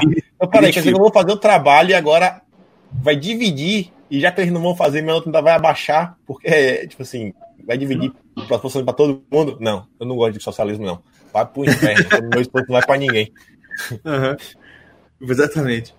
Mas, mano, é isso aí. E é tipo assim, foi isso que me deu essa, essa red pilada. E daí eu comecei, pá, eu não lembro como. Ah, lembro sim. Cara, sabe como eu conheci o Olavo, cara? Foi uma prima da minha esposa, mulher doida, mas doida, doida. Sabe aquelas doidas que, aqueles alunos doidos Olavo que pedem intervenção militar? Sim. Sabe? Foi uma dessas. Aí eu lembro que a esposa chegou assim: aqui, a fulana, ela gosta muito desse cara. Eu falei, ah, fulano? tipo assim, né? Se a fulana tá indicando, então deve ser merda, porque é doidinho, despirocado da cabeça. Mas eu fui ver. Ah, mano, eu comecei a ver o velho e já era, né? Sabe como é que é? Foi que ano isso? Tu lembra? Ixi, não lembro não, deixa eu pensar aqui. Eu tava na época. Cara, isso devia. Isso foi antes de 2012. Cara, eu, eu, eu sei que tu me mostrou ele, foi em 2015. Foi, foi antes de 2015? Foi, não. Foi, pelo menos que, que eu comecei. Não, não é. Mas é porque aí eu já. Essa, nessa, é porque eu já tava vendo ele há um tempo, entendeu? Acho que quando eu te mostrei, ah, eu já tá. tinha começado até a fazer o coffee já. Acho que em 2015 já tinha começado a fazer o coffee. Ah, tá. Mas já faz isso, faz esse tempo aí. Pô, na época ele ainda tinha. É, foi isso mesmo, porque na época ainda tinha o Troll Speak, acho que foi 2011. Entendeu? Porque eu não tava casado também, eu lembro disso. E aí, cara, foi, foi assim, entendeu? Mas. E hoje eu vejo, cara, que realmente o. É, a questão do, do Olavo de Carvalho, que a gente sempre comenta aqui. A galera ainda não entendeu o tamanho do Olavo. Sim. O pessoal, ah, é um eu fico com raiva quando você alguém fala falando sobre isso. Ah, é um pensador. Ah, é... Mano, vocês não estão entendendo, cara. Claro que e mais raiva ainda quando eu vejo alguém querendo, ah, eu estou refutando. Isso para mim é o, é o, é o point of no, no return. Não dá pra vir. Porque, cara, por exemplo, não sei se você. Acho que você não acompanhou, porque na época, quando você me seguiu, não tava mais falando disso. Ah, tinha um cara aí que eu. Um cara aí que eu conheço, que é um intelectual tal, cristão. E que eu tinha esperança de que seria um cara dentro da igreja é, protestante e evangélica, né, no geral, assim, não católico, eu, achava que seria um cara que daria, eu falei assim, não, mano, esse cara aqui ele vai ser uma referência, a, ele vai ajudar a tanto a galera quanto ser uma boa, um, um, cara de estudo, não, um cara referência intelectual. Só que eu comecei a reparar que ele tava tendo umas tretinhas, sabe? É, ninguém. Porque ele gosta, ele gosta muito uns filósofos holandeses. E aí o que aconteceu? Eu acho que uma vez o Olavo, alguém comentou, e o Olavo falou assim: não, mas o fulano não é nem filósofo, é um intelectual, um cara muito culto, pá. Mas não é um filósofo. Aí ele ficou pistola. E eu lembro que uma vez eu vi, um tempo atrás, né? Ele postou no Facebook assim: Gente, pare, os cristãos têm que parar de ler Olavo de Carvalho e ler mais o Doiver, que é esse, que é esse filósofo que ele gosta. Ah, mano, aí eu falei, ah, Aí já sabe que você, sente aquela sementinha da inveja, tá ligado? E, mano, foi daí pra, foi daí pra baixo. E, e, e é o que eu falo, cara. O pessoal brinca lá que. Acho que, acho que o, o próprio lá falou, né? Quem não gosta do, do Bolsonaro, bom sujeito não é. Aquela, né? É ruim da cabeça dentro do pé. Mas eu acho que se aplica no Olavo, cara. Se o cara tem a pinima, se o cara não conhece e acha lá. Ele, ele, ele tem na cabeça só aqueles rótulos. Ah, é astrólogo. Ah, é isso, é aquilo. É guru o cara tá, o cara tá na ignorância. Eu até.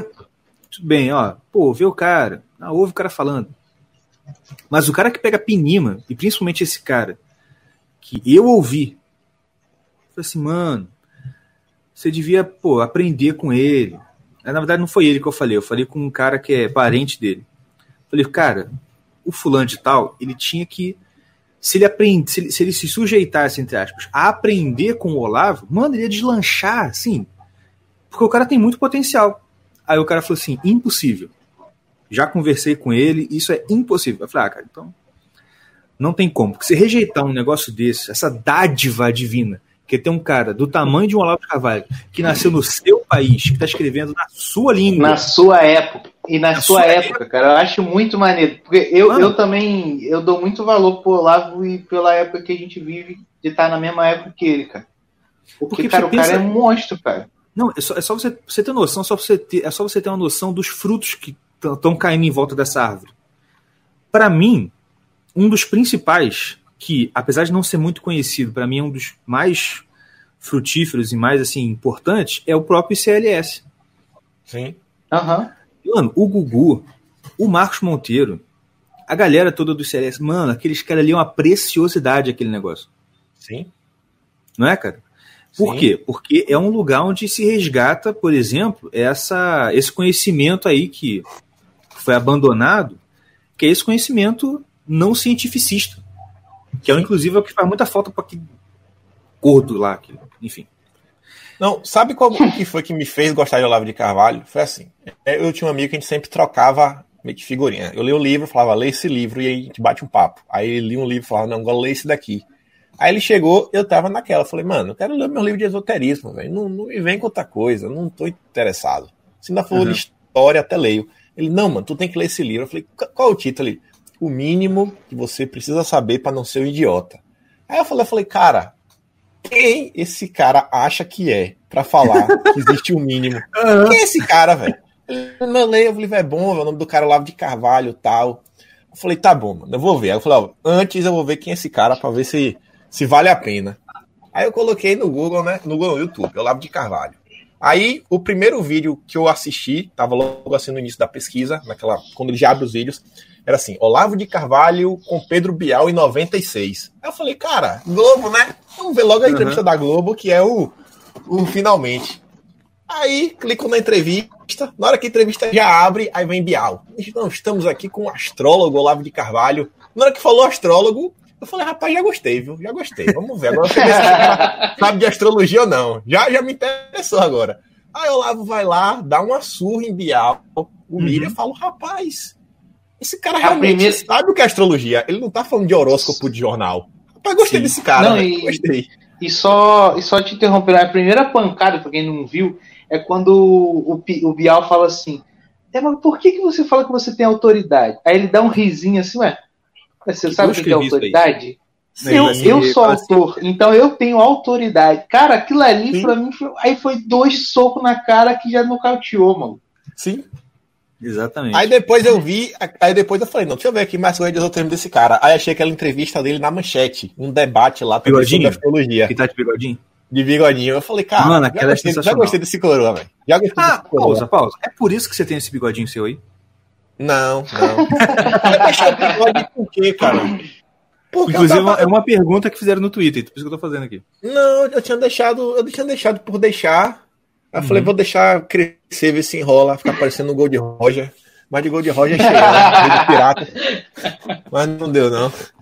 Aí eu sei que ainda nessa mesma entrevista de Olavo Pabial, aí no final ele fala do PT, né? Não, o PT vai chegar ao poder.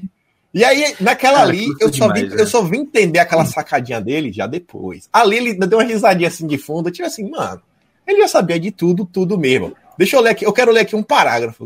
Esse parágrafo aqui eu já sei até como pesquisar, de tanto que eu falo pra galera. Olha esse parágrafo aqui, ó. O PT, que é um Estado forte, dotado de mecanismos de controle do parlamento, da justiça, do Tribunal de Contas e das estatais, mas que diabo é isto, senão o totalitarismo mais descarados? Nas democracias, a autonomia dos três poderes tem sido um mecanismo confiável e suficiente para o controle do poder. O PT, o que o PT advoga é que dois desses poderes sejam controlados por um terceiro, o executivo, desde o momento em que este caia nas mãos do senhor Luiz Inácio Lula da Silva. Nesta hipótese, dará na mesma que o executivo policie os outros dois poderes diretamente numa ditadura ostensiva ou que faça por intermédio de organizações autonomeadas representantes da sociedade civil, como sindicatos, ONGs, grupos de intelectuais, grêmios estudantis e controladas por sua vez pela facção política dominante, isto é, pelo PT. Em ambos os casos, o que teremos será o crescimento hipertrófico do poder e seu absoluto descontrole. Cara, basicamente descreveu até o mensalão, né?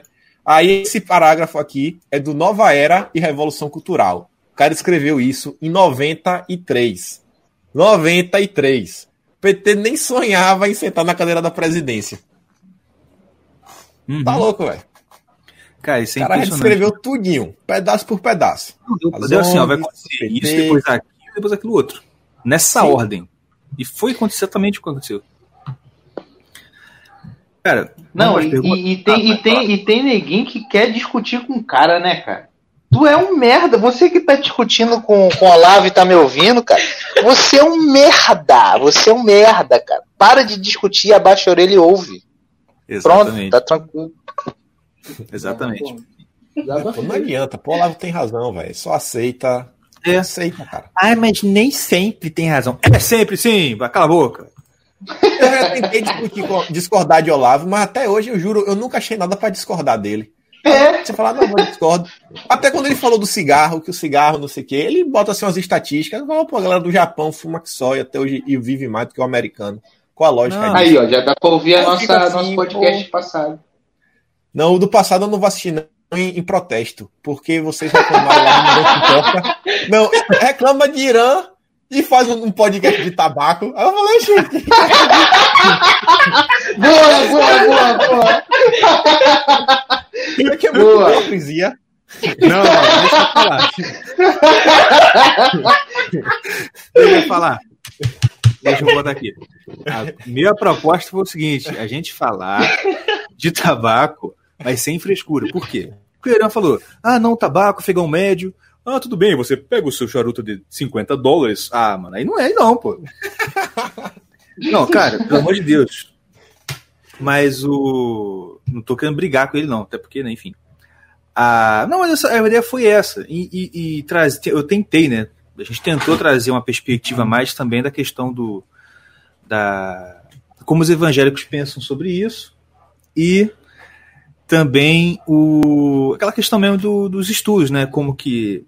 Tem estudo que prova, que demonstra assim, realmente como que o uso, você, você, você ter nicotina no seu corpo, né? A nicotina ela vai acabar te, te beneficiando, por exemplo te prevenindo de doenças como Alzheimer, como Parkinson. E foi isso. E hoje, inclusive, está saindo segunda, uma- uma- um outro podcast sobre tabaco. Que hoje a gente convidou um cara aí do YouTube, não sei se você conhece, ele não é muito conhecido não, que chama Geoff Swite. Então, quem está ouvindo isso aqui foi o episódio passado, né? Porque esse aqui, esse episódio vai, vai sair depois.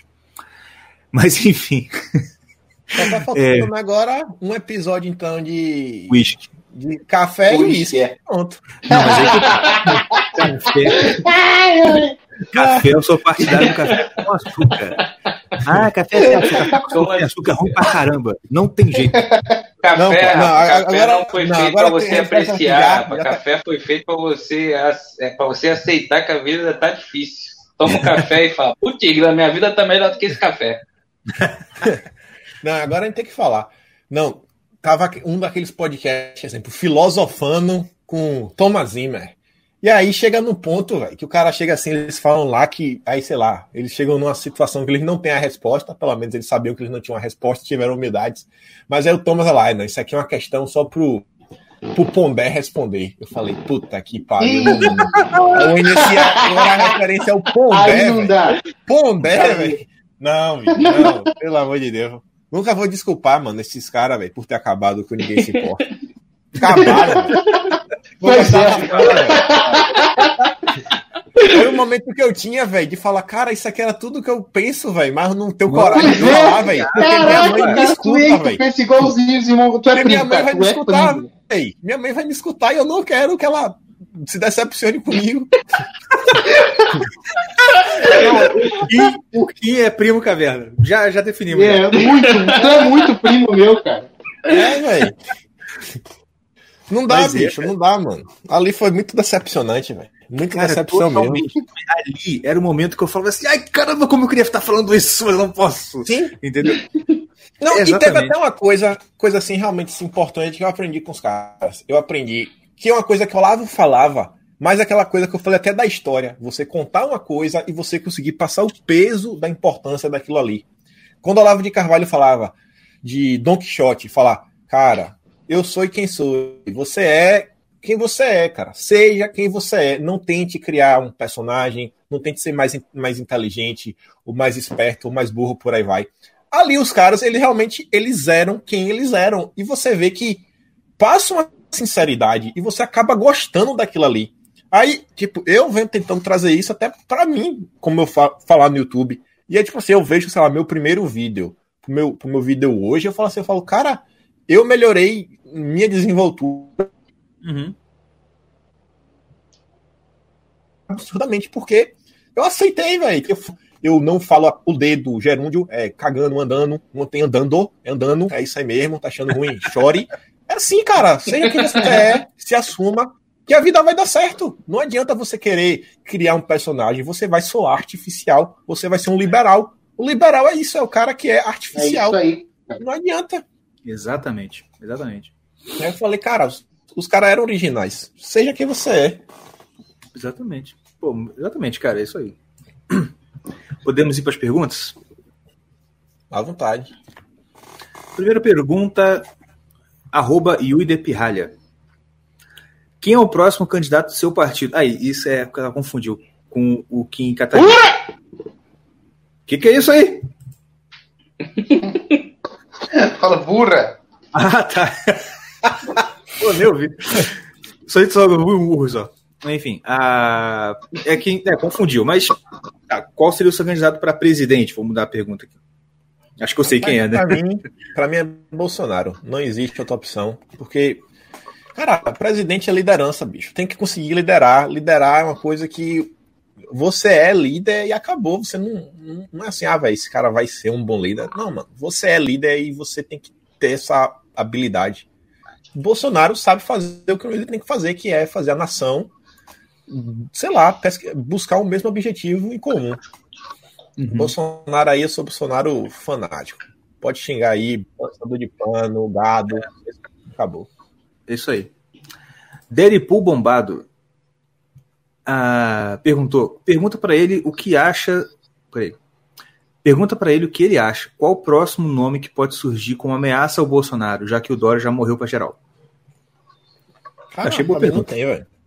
Acho que é uma pergunta que não tem. Não tem. De nome assim, não, não existe um nome assim que pode falar, não, esse cara aí consegue tirar força de Bolsonaro. Não, não, que não. Até acho que, Moro... Isso não. Tipo assim, acho que é o seguinte, mais ou menos assim.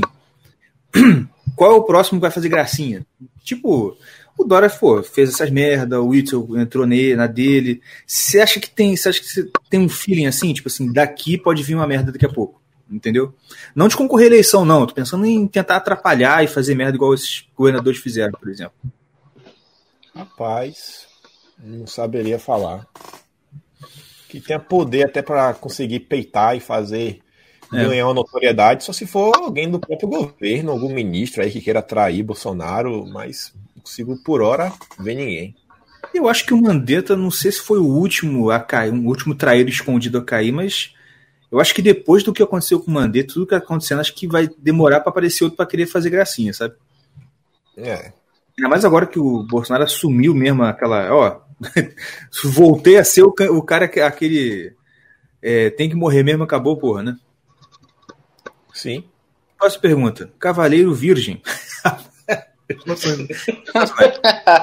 Se ainda der, qual foi a maior surpresa política de 2020? Maior surpresa. Rapaz. Rapaz, para mim, para mim assim, a maior surpresa foi conseguir entender a nova esquerda. Assim, entender como a nova esquerda realmente funciona. E, tipo assim, beleza, eles são liberais, mas eu não acho que eles são só assim, aquela camisinha de comunista que os caras estão sendo usados. Não, eles realmente fazem parte e se esforçam por isso. Principalmente quando eu comecei a ver assim, os vínculos dos liberais com o pessoal do Renova BR, do Livres e por aí vai, e ver o que esse pessoal defende. Sabe, o próprio Caio Coppola em si, para mim, exemplo, eu não digo se foi uma, uma surpresa. surpresa, eu nunca comprei aquele cara, só que eu não esperava que ele fosse até aquele ponto. Tipo assim, o cara chegou no ponto de ele, a mulher dele colocar no Instagram a foto de uma o Afa Kadri, a menina do, do Novo, né, que vai ser candidata a vereadora, e do Livres, que a menina, ele fala assim, ah, grava aqui o, o rosto da nossa filha, o Afa conservadora. Aí a menina vai lá no Twitter, como ela é novinha, ela não conseguiu, ela não tem estabilidade emocional para ignorar, ela quis entrar na discussão, falou que ela nunca se disse conservadora, que a gente estava viajando e por aí vai. Aí o print é eterno. E aí é uma menina que tem um vídeo falando que uh, que o vídeo foi Coppola que fez, não é possível, porque é o mesmo jeito que ele faz os vídeos dele, que ele fez pro Daniel José, que ele fez pro pessoal da campanha dele, o mesmo jeito, com música e por aí vai, que ela tá falando que maternidade não deveria ser obrigação de ninguém. E ela tá defendendo laqueadura e por aí vai. Falei, pô, peraí. Ai, esse ai. cara que se diz conservador tá defendendo esse ponto. Fora o fato que ela é muçulmana, que ela trabalha na embaixada do Líbano, que trabalha é mesmo, com cara? refugiados e por aí vai. Eu falo, cara, pelo amor de Deus, Coppola. E aí tu quer me vender a imagem de conservador. Aí não dá. é, pois é. Próxima pergunta. Rodrigo Underline Jungle. Por que. Olha aqui, se quiser ofender, pode ofender, tá? Não fica, fica inibido, não. Por que a orelha dele, esquerda, é maior do que a orelha direita? E por que Porra, mano, essa história, é, essa história é engraçada, velho. Quando eu era criança, bicho. Tinha um dos meus Pô, melhores amigos. Reparei, é mesmo? É, pô, a orelha. É, ela não é que ela é maior, pô. Sabe aquele pauzinho que você tem que faz um formato de C na orelha? Tipo Sim. a cartilagem? Uhum. Tem, tipo assim, entre a, entre a parte de cima e o buraquinho, tem tipo assim um, uma parte dela que é um pouco mais alto que faz um C. Toda orelha tem normalmente. Uhum. Aí, quando eu era criança, tinha um dos meus melhores amigos, velho. Vinícius, velho. Meus amigos, uhum. quando eu era criança, sempre eram mais velhos que eu, tipo, pelo menos 4 anos. Aí eu lembro de devia ter uns 3, 4 anos, velho. Eu chamei Vinícius de viado. Mano, sabe aquela sandália Kenner? Sabe aquela sandália Kenner que você fala assim, cara? Ele arremessou essa sandália Kenner, velho. Bateu na minha orelha, velho. Foi uma dor imensa. Desde então quebrou esse pauzinho da orelha, velho. Caraca, maluco. Quebrou o pauzinho da orelha e ficou nessa. Aí uma meio caída assim pro lado, velho. E é a orelha esquerda mesmo. O cara percebeu mesmo. Olhar, olhar bom. Olhar bom. Esse aqui apaixonou por você, eu acho. É. É só uma, velho. Falei, rapaz, até hoje tá a marca da sandalhada que eu tomei. Caraca. Vivi 1230710077822. Há chances da China ser punida por espalhar o. Eu acho que já tá sendo, né? Por espalhar o vírus chinês. Eu acho que tem muita possibilidade, né? Os Cara, países já estão falando que, tão, que vão tirar. Com esse negócio. Sim. Entendeu? Deu muito errado no fim das contas. Deu. Deu muito errado para eles. Tem algumas aqui no seu também. Deixa eu ver se tem alguma aqui pra gente. Ah, não, tem um cara aqui que repetiu a pergunta, eu vou ler para ele. Um Brasil estável ao mínimo político e economia. Como quem avaliaria a possibilidade de uma onda de brasileiros residentes fora do país retornarem? É sábio quem mora fora e viveu sob tecnologias e culturas diversas. Ter um choque a voo. É sabido, desculpa, é sabido que. Faltou um que aqui. É sabido que quem mora fora viveu sob tecnologias e culturas diversas tem um choque quando voltar, ao voltar e querer melhorar. Eu Cara, não sei se eu entendi a pergunta. Eu, eu entendi o que falou. Eu acho que, tipo, sim, eu acho muito difícil, bicho. O cara que saiu querer voltar. Principalmente se a vida deu certo. Eu concordo. Porque tipo assim, o choque, você quer, você quer melhorar, você quer melhorar. Eu acho que normalmente é um padrão. Todo mundo que sai do Brasil parece que começa a se importar mais com o Brasil do que quando estava morando no Brasil. Todo mundo que eu conheço, pelo menos assim, fica mais atento ao que está acontecendo no Brasil. E, cara, o choque é muito absurdo, porque. Não, tipo, vocês moram. Eu não sei que estado vocês moram. Eu morava na Bahia. Cara, uhum. você vai em Salvador, eu era, eu era de feira, que é a maior cidade. Você vai em Salvador. Na, quando você sai de feira para Salvador, você pega na BR, você olha assim pro lado, tem um morro lá na casa do chapéu, que faz uma, uma lombada assim imensa, que você vê uma casa lá em cima, e você sabe que depois que esse morro cai de novo, que tem muito mais casas. E isso já tá pelo menos aí uns 15 quilômetros do centro de Salvador. Aí eu me perguntava, você falou, cara, como que uma pessoa consegue, sabe, viver nessa condição? Tipo assim, ele tem que viver. Tipo, o cara tem que. Só, eu fico imaginando, o cara não deve ter nem rua. O cara deve ter que sair andando lá do topo até o, a parte de baixo para poder pegar um ônibus lotado para ficar, sei lá, mais uma hora no ônibus para chegar em Salvador para poder trabalhar e poder voltar. Tipo, é desumano. E isso, rapaz, eu falei, tipo assim, como é que isso não abala alguém? Tipo, quando eu fui no, eu só fui no Brasil uma vez desde que eu vim para cá, em 2017. Tipo, diversas coisas que para mim eram aceitáveis, tipo, tornaram inaceitáveis de falar, cara, tá me incomodando essa situação, sabe? Você olhar e se incomodar mesmo, falar, cara, não dá para aceitar isso aqui, isso aqui é absurdo. Uma coisa assim que na Bahia, pelo menos, era muito comum há muito tempo, que é classe média média a, no passado era média média, hoje em dia tá mais que média alta para cima, era empregada doméstica em casa. Cara, não dá, velho. Não é normal, não é normal você ter empregada doméstica em casa. Isso não é normal. Não acontece em nenhum país do mundo. Sabe? Nenhum. Aqui na Austrália é tipo assim, eu não conheço ninguém que tenha, nem rico, eu conheço gente rica, ninguém tem, tá? Que ninguém consegue bancar uma doméstica.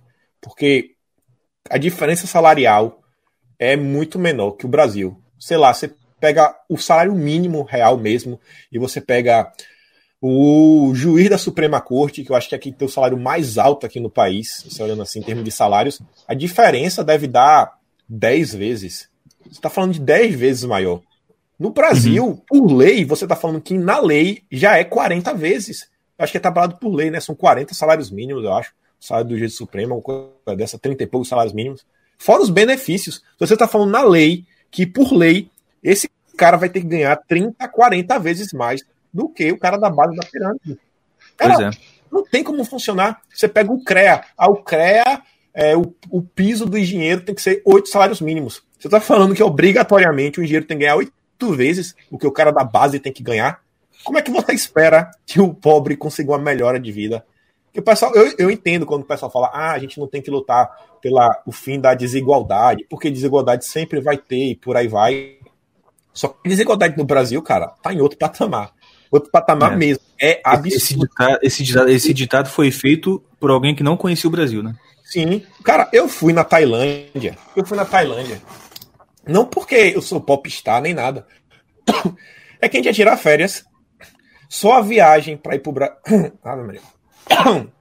Só a passagem para ir pro Brasil no período que a gente ia ter férias, eu e minha mulher, dava 1.500 dólares australianos, que dá 4.500 reais, que é o valor mais ou menos médio da passagem. 1.500 hum. dólares a passagem para ir e voltar. A gente foi para Tailândia, ficou 10 dias, incluindo o hotel, que a gente ficou no hotel 5 estrelas, mas não é nenhum hotel assim fantástico, incluindo a passagem, incluindo tudo que a gente comeu lá. Eu só comi frutos do mar todo dia, todo dia, camarão, essas paradas aí. Eu comprei um tênis, minha esposa comprou umas besteirinhas. A gente gastou a gente gastou no final menos do que a passagem só para ir no Brasil. A gente ficou 10 dias de férias. Caraca. Sabe? Aí, lá na Tailândia, o salário mínimo hoje tá numa faixa de 2 mil reais. Salário mínimo. Só que, sabe quanto é que tá custando uma Coca-Cola lá? Lá não vende latinha. Lá tem uma garrafa que eu nunca tinha visto, que é uma garrafa de 500 ml. Não é de 600, uhum.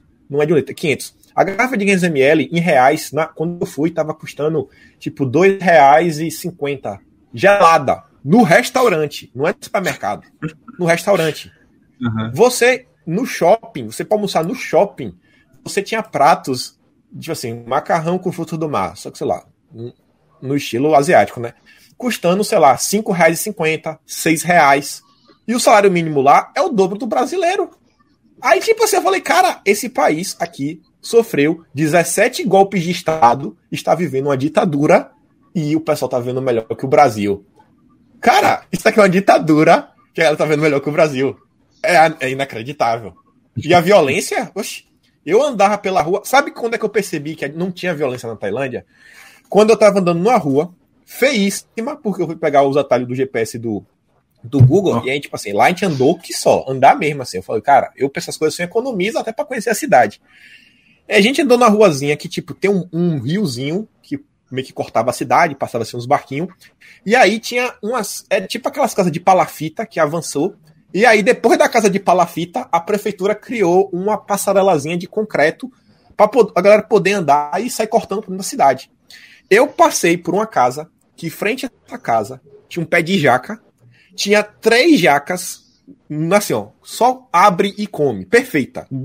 Uns dois palmos meu, e olha que minha mãe é grande, eu tenho 1,90m. A jaca tava na altura, assim, do meu tórax. Três jacas. E ninguém roubou. Caraca. Será que no Brasil essa jaca teria chegado esse tamanho e estaria lá? No meio da rua, assim, sem nada? Acho que nem o, nem o pé ia estar tá lá mais, meu. Nem o pé tava lá. Lá, por você ter ideia, lá eles têm muita cultura de não entrar de sapato nos locais. Não só dentro de casa, mas também em ambientes comerciais. Comercial eu nunca tinha visto. Você passa na frente de um consultório de dentista, você vê lá tênis da Nike, essas coisas. Ninguém toca. Ninguém, Ninguém toca. toca. Um país que é uma ditadura, 17 golpes de Estado, e que o salário mínimo é o dobro do Brasil e que tudo é mais barato. E os eletrônicos lá é o preço internacional. Esse preço que você vê, sei lá, de. É porque nos os Estados Unidos é fora da curva total, mas o Uhum. preço assim, Europa, Austrália, por aí vai, é o mesmo preço que você compra lá, qualquer eletrônico. E Como é, é. como, é que, como, é que você, como é que você compara, velho? O Brasil, tipo assim, eu falei, cara, minha visão do Brasil só piorou. E muito Com mais. certeza. É absurdo, é absurdo, absurdo. É, Eu vou tomar um antidepressivo aqui agora, tá? Licença. Não, cara. Você vê assim, o turismo lá, porque por isso que não tem turismo no Brasil. Você vai pagar hotel, hospedagem, comida, passeios, táxi. Lá eu só andava de táxi. Eu andava de táxi até a cidade, e aí da cidade eu ficava rodando a pé até voltar pra casa. Aí depois eu pegava o táxi de novo. Só peguei táxi, tudo deu mais barato que apenas a viagem pro Brasil. Tailândia, que Não, vive uma e- de E se você, você não precisa nem ser o caso de você sair da Austrália para o Brasil ou vice-versa. Se você, ó, eu aqui, com a minha família, se eu quiser passar, não, ah, eu vou passar o ano novo, vou passar um feriado qualquer na- em Salvador, na Bahia. E se eu quiser um negócio bacana, que eu vou falar assim, ó, não vou me preocupar, vou ficar no hotel maneiro, igual você falou aí, um hotel chique. Cara, eu não tenho grana. Até para turismo interno aqui, o negócio é caro demais, entendeu? Sim. Se você E é quiser tudo, fazer cara. um roteiro bacana e tal, quando você você tem que ter muita bala na agulha, porque senão.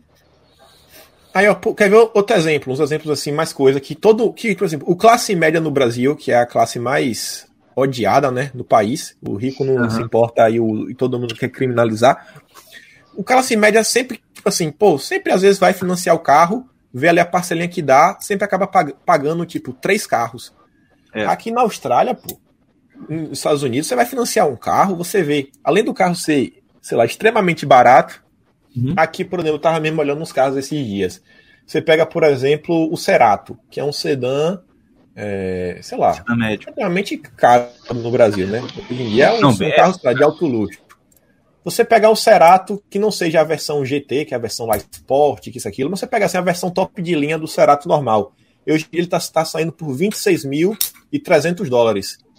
Aí você, para você comprar o carro, você só precisa ter mil 1.100 dólares, 1.150. Você vai na concessionária, dá os 1.150, e aí você financia o carro para quatro anos, pagando 150 dólares por semana, que aí no final de tudo vai dar tipo uns 30, 32 mil no máximo. Ou seja, você vai pagar 6 mil de juros. Um carro que custa 26. No Brasil, você vai financiar uma coisa para um ano, você já paga, sei lá, 50% a mais. É tipo, tudo é difícil, tudo é inacessível, tudo é extremamente difícil, o salário é extremamente baixo, comida é extremamente cara. A comida que hoje em dia eu vejo assim, eu falo, cara, tem coisa aqui que é mais barato do que comprar no Brasil. Coisa de comida mesmo. Você fala, cara, o Brasil, maior Pô. terra agricultável que tem, e aqui, cara, Exatamente. mais barato que no Brasil. É fogo. Cara, muito obrigado pelo papo. Foi muito bacana. Vamos marcar os próximos? À vontade. Show de bola. Palavras finais? Rapaz, muito obrigado, galera, que nos ouviu até agora. Isso aí. Muito legal, cara. Muito obrigado pela, pela sua presença, por você ter conversado com a gente. Parabéns pelo seu canal. Continua, porque, como eu falei, é um trabalho jornalístico, um trabalho de reportagem muito bem feito, muito bem feito mesmo. E é isso. É, vocês querem falar alguma coisa, vocês dois? Não, pra mim tá show. Foi muito bom. Só que Bora. tenha mais, né? Pra gente Hã? explorar.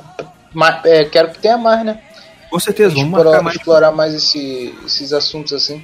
Exatamente. Até porque a gente descobriu que o Kim realmente é um primo caverna. É um Pô, ele é, cara. Dá o selo Confirmado. pra ele. Vou dar o seu, vou dar o selinho pra ele. Primo Caverna, aí sim, eu gostei viu, dessa. Isso aí, gente. Muito obrigado por você que ouviu até agora. Fique com Deus e a gente se vê na próxima semana. Valeu? Um abraço e tchau. Valeu.